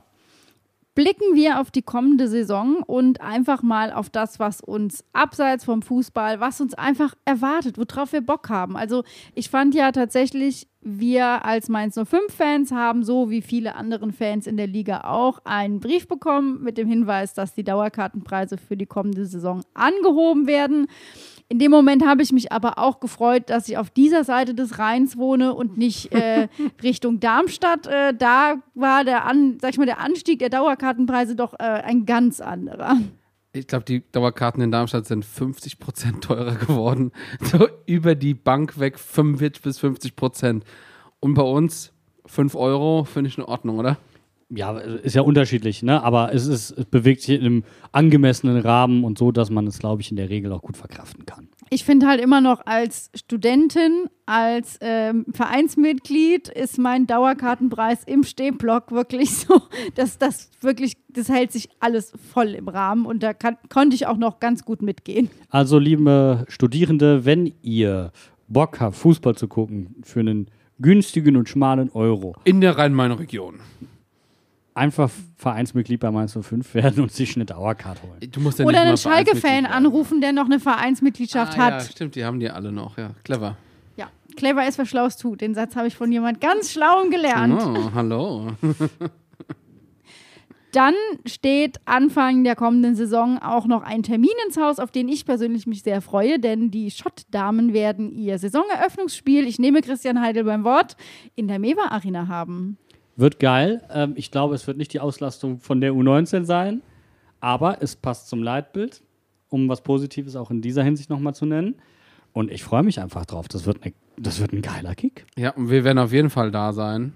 Und ähm, Wahrscheinlich steht direkt noch der zweite Spiel ins Haus. Nicht in der Mewa Arena, aber die Damen haben es tatsächlich nach einer Saison, die nicht ganz so gut verlief, weil sie den Aufstieg nicht hinbekommen haben. Sie haben es in den DFB-Pokal geschafft. ja, gerade heute ganz, also wirklich, eben gerade in der Pause erst erfahren, die haben den Pokal gewonnen, den Südwestpokal. 2-0. Sauberer Sieg. Kann's mache. Ja. Herzlichen Glückwunsch an der Stelle. Herzlichen Glückwunsch. Herzlichen Glückwunsch von uns. Wir sehen uns in der Mewa Arena. Und dann habe ich noch eine kleine Sache. Ich habe jetzt schon über, äh, über Darmstadt gesprochen, aber was wir auch schon im letzten Spieltag im Stadion gemacht haben, was für mich eigentlich immer eine Diskussion wert ist, ist die Frage, wir hatten ja jetzt in der vergangenen Saison auch einen Rekord an Auswärtsfahrern. Also es sind viele dem Verein gefolgt in die Fremde. Ich wäre ehrlicherweise gerne nächste Saison auch mal nach Hamburg gefahren, aber das äh, wird wahrscheinlich einfach nie mehr passieren. Auf welche Auswärtsspiele freut ihr euch am meisten und wo ist es sehr wahrscheinlich, dass man euch vielleicht sogar trifft? Es ist einfach unfassbar, wie viel Bundesliga in der Nähe von Mainz In ist. Südwesten ist einfach voll. ist jetzt gefühlt NRW. also von Freiburg bis Heidenheim, Darmstadt, Frankfurt. Also das sind alles so, so Spiele, die ich schon auf der To-Do-Liste irgendwo habe. Freiburg ist auf jeden Fall bei mir auch dabei. Ähm, Hoffenheim habe ich ja diese Saison gemacht. Schenke ich mir nächste Saison. Das ist also, da muss ich wirklich nicht nochmal hin. Ich habe aber auch irgendwie Bock. Ich habe zwar gehört, dass der Auswärtsblock richtig scheiße sein soll, aber irgendwas zieht mich Bremen? nach Bremen. Ja, Bremen wäre auch mal. Ich mag Bremen halt als Stadt eigentlich ganz gerne und ich mag halt auf jeden Fall auch den Uferbereich, wo das Weserstadion auch hingepflanzt wurde. Das ist ganz nice eigentlich. Ähm, könnte man mal machen, muss man aber nicht. Ja, schauen wir mal. Also ich sag mal, wir werden, wir werden wieder, denke ich mal, Auswärtsfahrten machen. Ich war auch dieses Jahr echt auf fünf Auswärtsspielen, glaube ich. Du warst richtig gut dabei. ich. Also ich weiß auch nicht, also, gerade im letzten Saisondrittel, irgendwie hat es mich so richtig gepackt gehabt. Ist halt beruflich nicht immer ganz so einfach, aber ähm, die ein oder andere Auswärtsfahrt mehr, auf die habe ich auch Lust. Wobei Schalke echt zum Abgewöhnen war. Ja, ich wollte gerade sagen, also wir müssen uns auf jeden Fall darauf einstellen, dass wir die traditionelle Auswärtsfahrt auf Schalke diese nächste Saison einfach nicht machen. Das Gute ist ja, wir haben ja immer ein Jahr Pause dazwischen. Also wir, wir richtig, fahren ja, ja. Schalke, werden komplett entwöhnt, haben ja Pause, haben wieder Bock, fahren hin. Man wird auf Ah. Schalke immer entwöhnt übrigens. Ne? Also jede Auswärtsfahrt nach Schalke und ich habe jetzt, glaube ich, ein paar inzwischen in meinem Sticker-Album. Jedes Mal Kacke. Worauf ich aber auch richtig Bock habe, und das meine ich ganz ernst, weil ich auch viele kenne, die da im Stadion sein werden und ich habe richtig Bock, sie alle zu sehen und zu treffen. Ich werde auf jeden Fall nach Darmstadt Ja, ja, fahren. Dito. Darmstadt, äh, auch Köln. Köln ist bei mir auch noch ganz hoch Ja, im Kurs. Köln ist irgendwie, da gucke ich jetzt auf den 30. Juni, wenn der Spielplan äh, veröffentlicht wird. Da sind zwar noch keine Terminierungen drin, aber Köln ist so ein Ding, das will ich jede Saison machen und dann fällt es auf den Tag, wo ich nicht kann. Ja. Also entweder bin ich auf der Frankfurter Buchmesse und muss einen Live-Podcast moderieren, das schon nicht mehr zum Heimspiel fahren kann, oder Familienmitglied beschließt, einfach mal 60 zu werden und ich muss da hinfahren. Schweine. Das Schrecklich. Ja, Finde ich auch nicht gut. Und die DFL denkt sich jedes Mal so, da könnten wir mal gegen Köln spielen. Also Ich wie, finde immer wie noch- Bochum-Spiele, da wollte ich ja auch schon immer mal hin. Und irgendwie habe ich es einfach nicht geschafft. Das ist immer irgendein random Termin, wo ich halt nicht da bin. Aber Bochum ähm, haben die Hinterhofsänger zumindest gecovert gehabt in dieser Saison. das stimmt. Das ist auch gut. Ähm, trotzdem, ich bleibe dabei. Ich will einfach Köln und Mainz an Rosenmontag gefühlt im Stadion haben. Es wird nicht funktionieren, es wird es nicht geben. Natürlich wird's, aber ich darf es mir doch wünschen. Ja, Ich habe einen Wunsch. Wenn ich einen Wunsch frei habe bei der DFL, dann möchte ich, also das heißt ein Wunsch. Es ist ein Wunsch, der aus drei Forderungen besteht. Ich möchte, Handspielregel, VAR, kein Investor. Sehr gut. ich habe andere Prioritäten. Ich möchte, dass das Fastnachtsspiel nicht in Berlin stattfindet, nicht in Leverkusen und bitte nicht in Wolfsburg. Ich sag mal so, wahrscheinlich wird es dann irgendwie nach Heidenheim gelegt, wo dann nur 300 Leute in den scheiß Block rein können. Ja, das ich sehe es ich seh's jetzt schon kommen. Dieses Stadion, da passen 15.000 Leute rein. Das kleinste Stadion, glaube ich, jemals in der Bundesliga. Und ich sehe uns da schon an Fasnacht. Hm, scheiße. Ja, warum sollten sie ein größeres äh, bauen? Ne? Die sind halt nachhaltig im Vergleich zu Ist ja anderen in Vereinen. Ne? Ordnung. Also, Ist ja in Ordnung. aber also, aber dann fast nach Darmstadt wäre zum Beispiel schon witzig. das wäre geil. Das wär geil. Nas, Fastnachtsspiel, so ein richtig Nas. Wo wir noch einen da dürfen Umzug, wir nach Frankfurt fahren. Ha, ha, ha. wo wir, Nee, wo wir einen nee, Umzug nee, nee, hinmachen halt, können. nein. Weißt du, einfach so einen Fastnachtsumzug hinmachen. Ich habe Und das Gute ist, wir fahren mit der Fähre rüber, dann ist es nicht mal weit. kannst du, kannst du mit, deinem, mit deinem Hänger, mit deiner Rolle, äh, mit deinem Traktor, mit deiner Rolle, kannst du schön, schön dahin fahren. Ich sehe schon, Bene organisiert das alles für uns. Gar kein Problem. Ich habe auch noch mal eine ganz blöde Frage, aber da wir ja äh, gefühlt äh, immer auf Schalke gefahren sind, würden wir den, Weg machen und über den Rhein fahren, um Schalke zu sehen?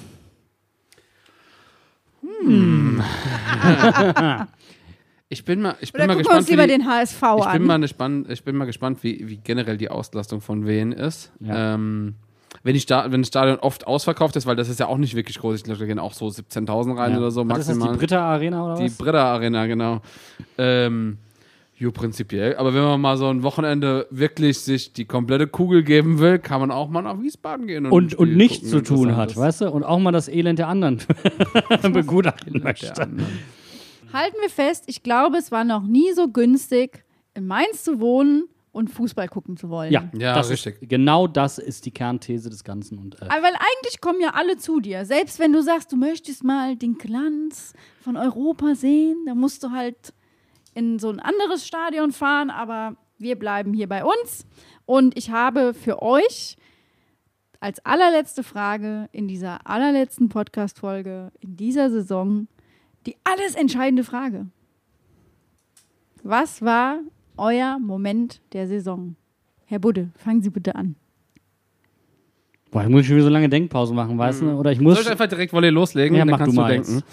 Ähm, Da muss ich ja zuhören. Und zwar, vielleicht nehme ich es auch nur, weil es jetzt wirklich sehr nah, also sehr, sehr kurz erst passiert ist. Aber diese Auswärtsfahrt nach Dortmund mit dem Zug, mit dem, wie wir den Dortmundern die Meisterschaft vermiest haben, dieses, wie das Stadion reagiert hat, wie wir reagiert haben. Oh, ich kriege jetzt noch, also wirklich läuft es mir kalt den Rücken runter. Das war so eine geile Auswärtsfahrt. Das war die einzige gute Auswärtsfahrt, auf die, die ich dieses Jahr war, äh, diese Saison war. Und ich fand diesen Moment einfach so dermaßen geil und ich denke da auch noch häufig dran und ich schwelge in Erinnerung. Das ist wirklich toll. Ähm, mein Saisonmoment hat auch mit dem BVB zu tun, ist aber definitiv das U19-Spiel, das Finale. Da gibt es auch nichts Vergleichbares. Auch von den Emotionen her gibt es nichts Vergleichbares von der ersten Mannschaft, was daran reicht. Einfach weil es ein historischer Mainz 05-Moment war, den es so extrem selten geben wird, den es so auch noch nie gegeben hat, der in seiner ganzen Komplexität das letzte Mal, als Mainz die deutsche Meisterschaft gewonnen hat, auch gegen den BVB. Wieder stand ein Götze auf dem Platz. Diesmal bei uns. Wieder war ein Ex-Trainer im Vorfeld quasi zu Besuch. Ähm, dann die Geschichte für Benny einfach, dass es sein Ex-Verein war. Ähm, dann die Komplexität, die Erfahrungen, die Brian und Nelly gemacht haben bei den Profis, um diesen Titel holen zu können, schlussendlich. Das ist ein Gesamtkunstwerk. So viele tolle Geschichten, die da einfach kumuliert sind, gell? Ja, äh, die für mich auch nicht ausreichend genug erzählt worden sind. Und äh, die auch übrigens nicht in der Doku, die ich ansonsten äh, ganz angenehm Ich fand. habe es komplett vergessen, die zu gucken. Die Du kam sie raus, noch an. während ich auf dem Ring war, aber Guckst du dir noch Ja. an, ähm, aber die auch da so leider nicht abgedeckt worden sind. Ähm, aber tolle Geschichten und deswegen ist auf jeden Fall das U19-Finale für mich mein Moment der Saison. Ich finde auch, das ist was, was diese Saison einfach keine, also das hat die Saison einem gegeben und wird es nicht mehr nehmen, dieses goldene Mainzer Wochenende. Also ja. in Gänze halt. in Gent mit, dem, ja, ja. Sieg gegen die Bayern, mit dem äh, Finale und alles. Und Eigentlich sind es ja zwei Wochen auch noch Köln davor. Es ist so, ja. es, ich bin, ich verstehe dich zu 100 Prozent, Ben. Es hat mir auch ehrlich gesagt in Italien echt das Herz gebrochen, nicht mit dir zu podcasten, um mir anzuhören, wie es in Dortmund war. Weil das, also allein ich habe euch angerufen. Wir hätten Block. telefonieren können im Zug. Ihr seid nicht ans Telefon gegangen. Wir hingen irgendwo zwischen Rom und Bologna. Das ist, glaube ich, äh, zu entschuldigen. Ja, Aber alleine Pool. die Vorstellung, du stehst da im Block ähm, bei, diesem, bei diesem historischen Finale äh, dieser Bundesliga-Saison und Karim schießt sein Jubiläumstor. Ich, Hanke Golson trifft zum Hanke. Golson. ich bin genau bei dir, Jan, äh, und sage, wenn ich bei dem U19-Finale dabei gewesen wäre, es wäre mit Sicherheit auch mein Moment der Saison gewesen. Fun Fact: Bei beiden eurer Saisonmomente war ich einfach nicht dabei. Vielleicht waren sie deswegen so schön, Bene. Sehr gut. Ähm, Fun Fact: Bei meinem Moment der Saison wart ihr aber beide dabei. Und das gehört für mich auch dazu, zu dieser Saison. Mein Moment der Saison war das 4-0 von Nelly Viper gegen Gladbach. Ja. Weil das war für mich Mainz 05 in seiner Reihenform. Hm. Das Spiel war geil, die Stimmung war geil. Nelly kommt rein und schießt.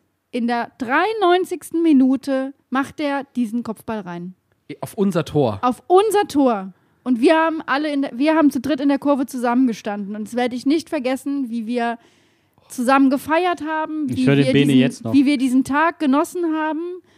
Und das ist für mich sowas, wenn ich überlege, warum ich Mainz 05-Fan bin, dann war das genau der Moment, der mir das alles gegeben hat. Bene, ich habe deine Stimme immer noch im Ohr. Hochfrequent, hysterisch. Und dann haust du ja auch auf alles drauf, was um dich herum sich bewegt. Ja, ich bin dann wie ein Kleinkind in dem Moment. Ja, leider mit den Proportionen von zwei ausgewachsenen Männern und es wurden einige Zehen gebrochen. Und weiter. Hat sich gelohnt. Hat sich absolut gelohnt. Eben. Und weil ich weiß, dass mir Mainz 05 wieder solche Momente bescheren wird, bin ich natürlich nächste Saison wieder am Start. Und nächste Saison sind auch die Hinterhofsänger wieder am Start. Wenn wir auf den Terminkalender gucken, dann steht da zu Buche, dass der erste offizielle Pflichttermin am Wochenende um den 11. August herum stattfinden wird. Da beginnt nämlich dann der DFB-Pokal. Stand jetzt wissen wir weder, wann wir gegen wen in der Bundesliga spielen, noch gegen wen wir im DFB-Pokal spielen. Es wird zu entscheiden sein. Wir werden uns auf jeden Fall nach diesem DFB-Pokal wieder hören. Wir sind dann da. In der Zwischenzeit, glaube ich, nach diesem ganzen Jahr Fußball haben wir uns eine Pause mal verdient. Und genau aus diesem Grund haben wir uns tatsächlich auch dafür entschieden, dieses Jahr nicht ins Trainingslager zu fahren, weil wir brauchen diese Pause einfach so dringend. Ja, ich will auch nicht. Ich, also ich brauche jetzt einfach ausradeln. Ausradeln. Ich brauche auch mal ein bisschen Zeit für mich jetzt. So, ich habe euch gern, aber dich werde ich ja nicht los, aber dem Bene habe ich, werde mit Füßen getreten, na danke. so wie du mir auf die Füße getreten bist bei Nellys Tor, so trete ich jetzt zurück. Ähm, ich brauche einfach mal eine Auszeit. So, ich brauche jetzt mal Pause, ich muss mal durchatmen und dann geht's mit frischen Stickern, hoffe ich, frisch in die nächste Saison. Das kann ich fest versprechen. Sie werden kommen, sie werden toll sein, wir werden sie verteilen. Ihr könnt sie für uns wahrscheinlich sogar erwerben. Wir werden uns melden, aber fürs Erste ist es das. Für Jetzt zieh's nicht länger. die Saison schon- 2023. Wir bedanken uns ganz herzlich bei euch da draußen, die ihr uns hört, die ihr uns schreibt, die ihr immer mit uns diskutiert und eine Meinung habt. Davon lebt auch dieser Podcast und das hat man an dieser Folge auch wieder gesehen. Vielen Dank für eure zahlreichen Einsendungen. Wir machen jetzt den Deckel zu und verabschieden uns und wünschen euch einen schönen Sommer. Macht's gut. mit einem dreifach donnernden Hello. Hello. Hello.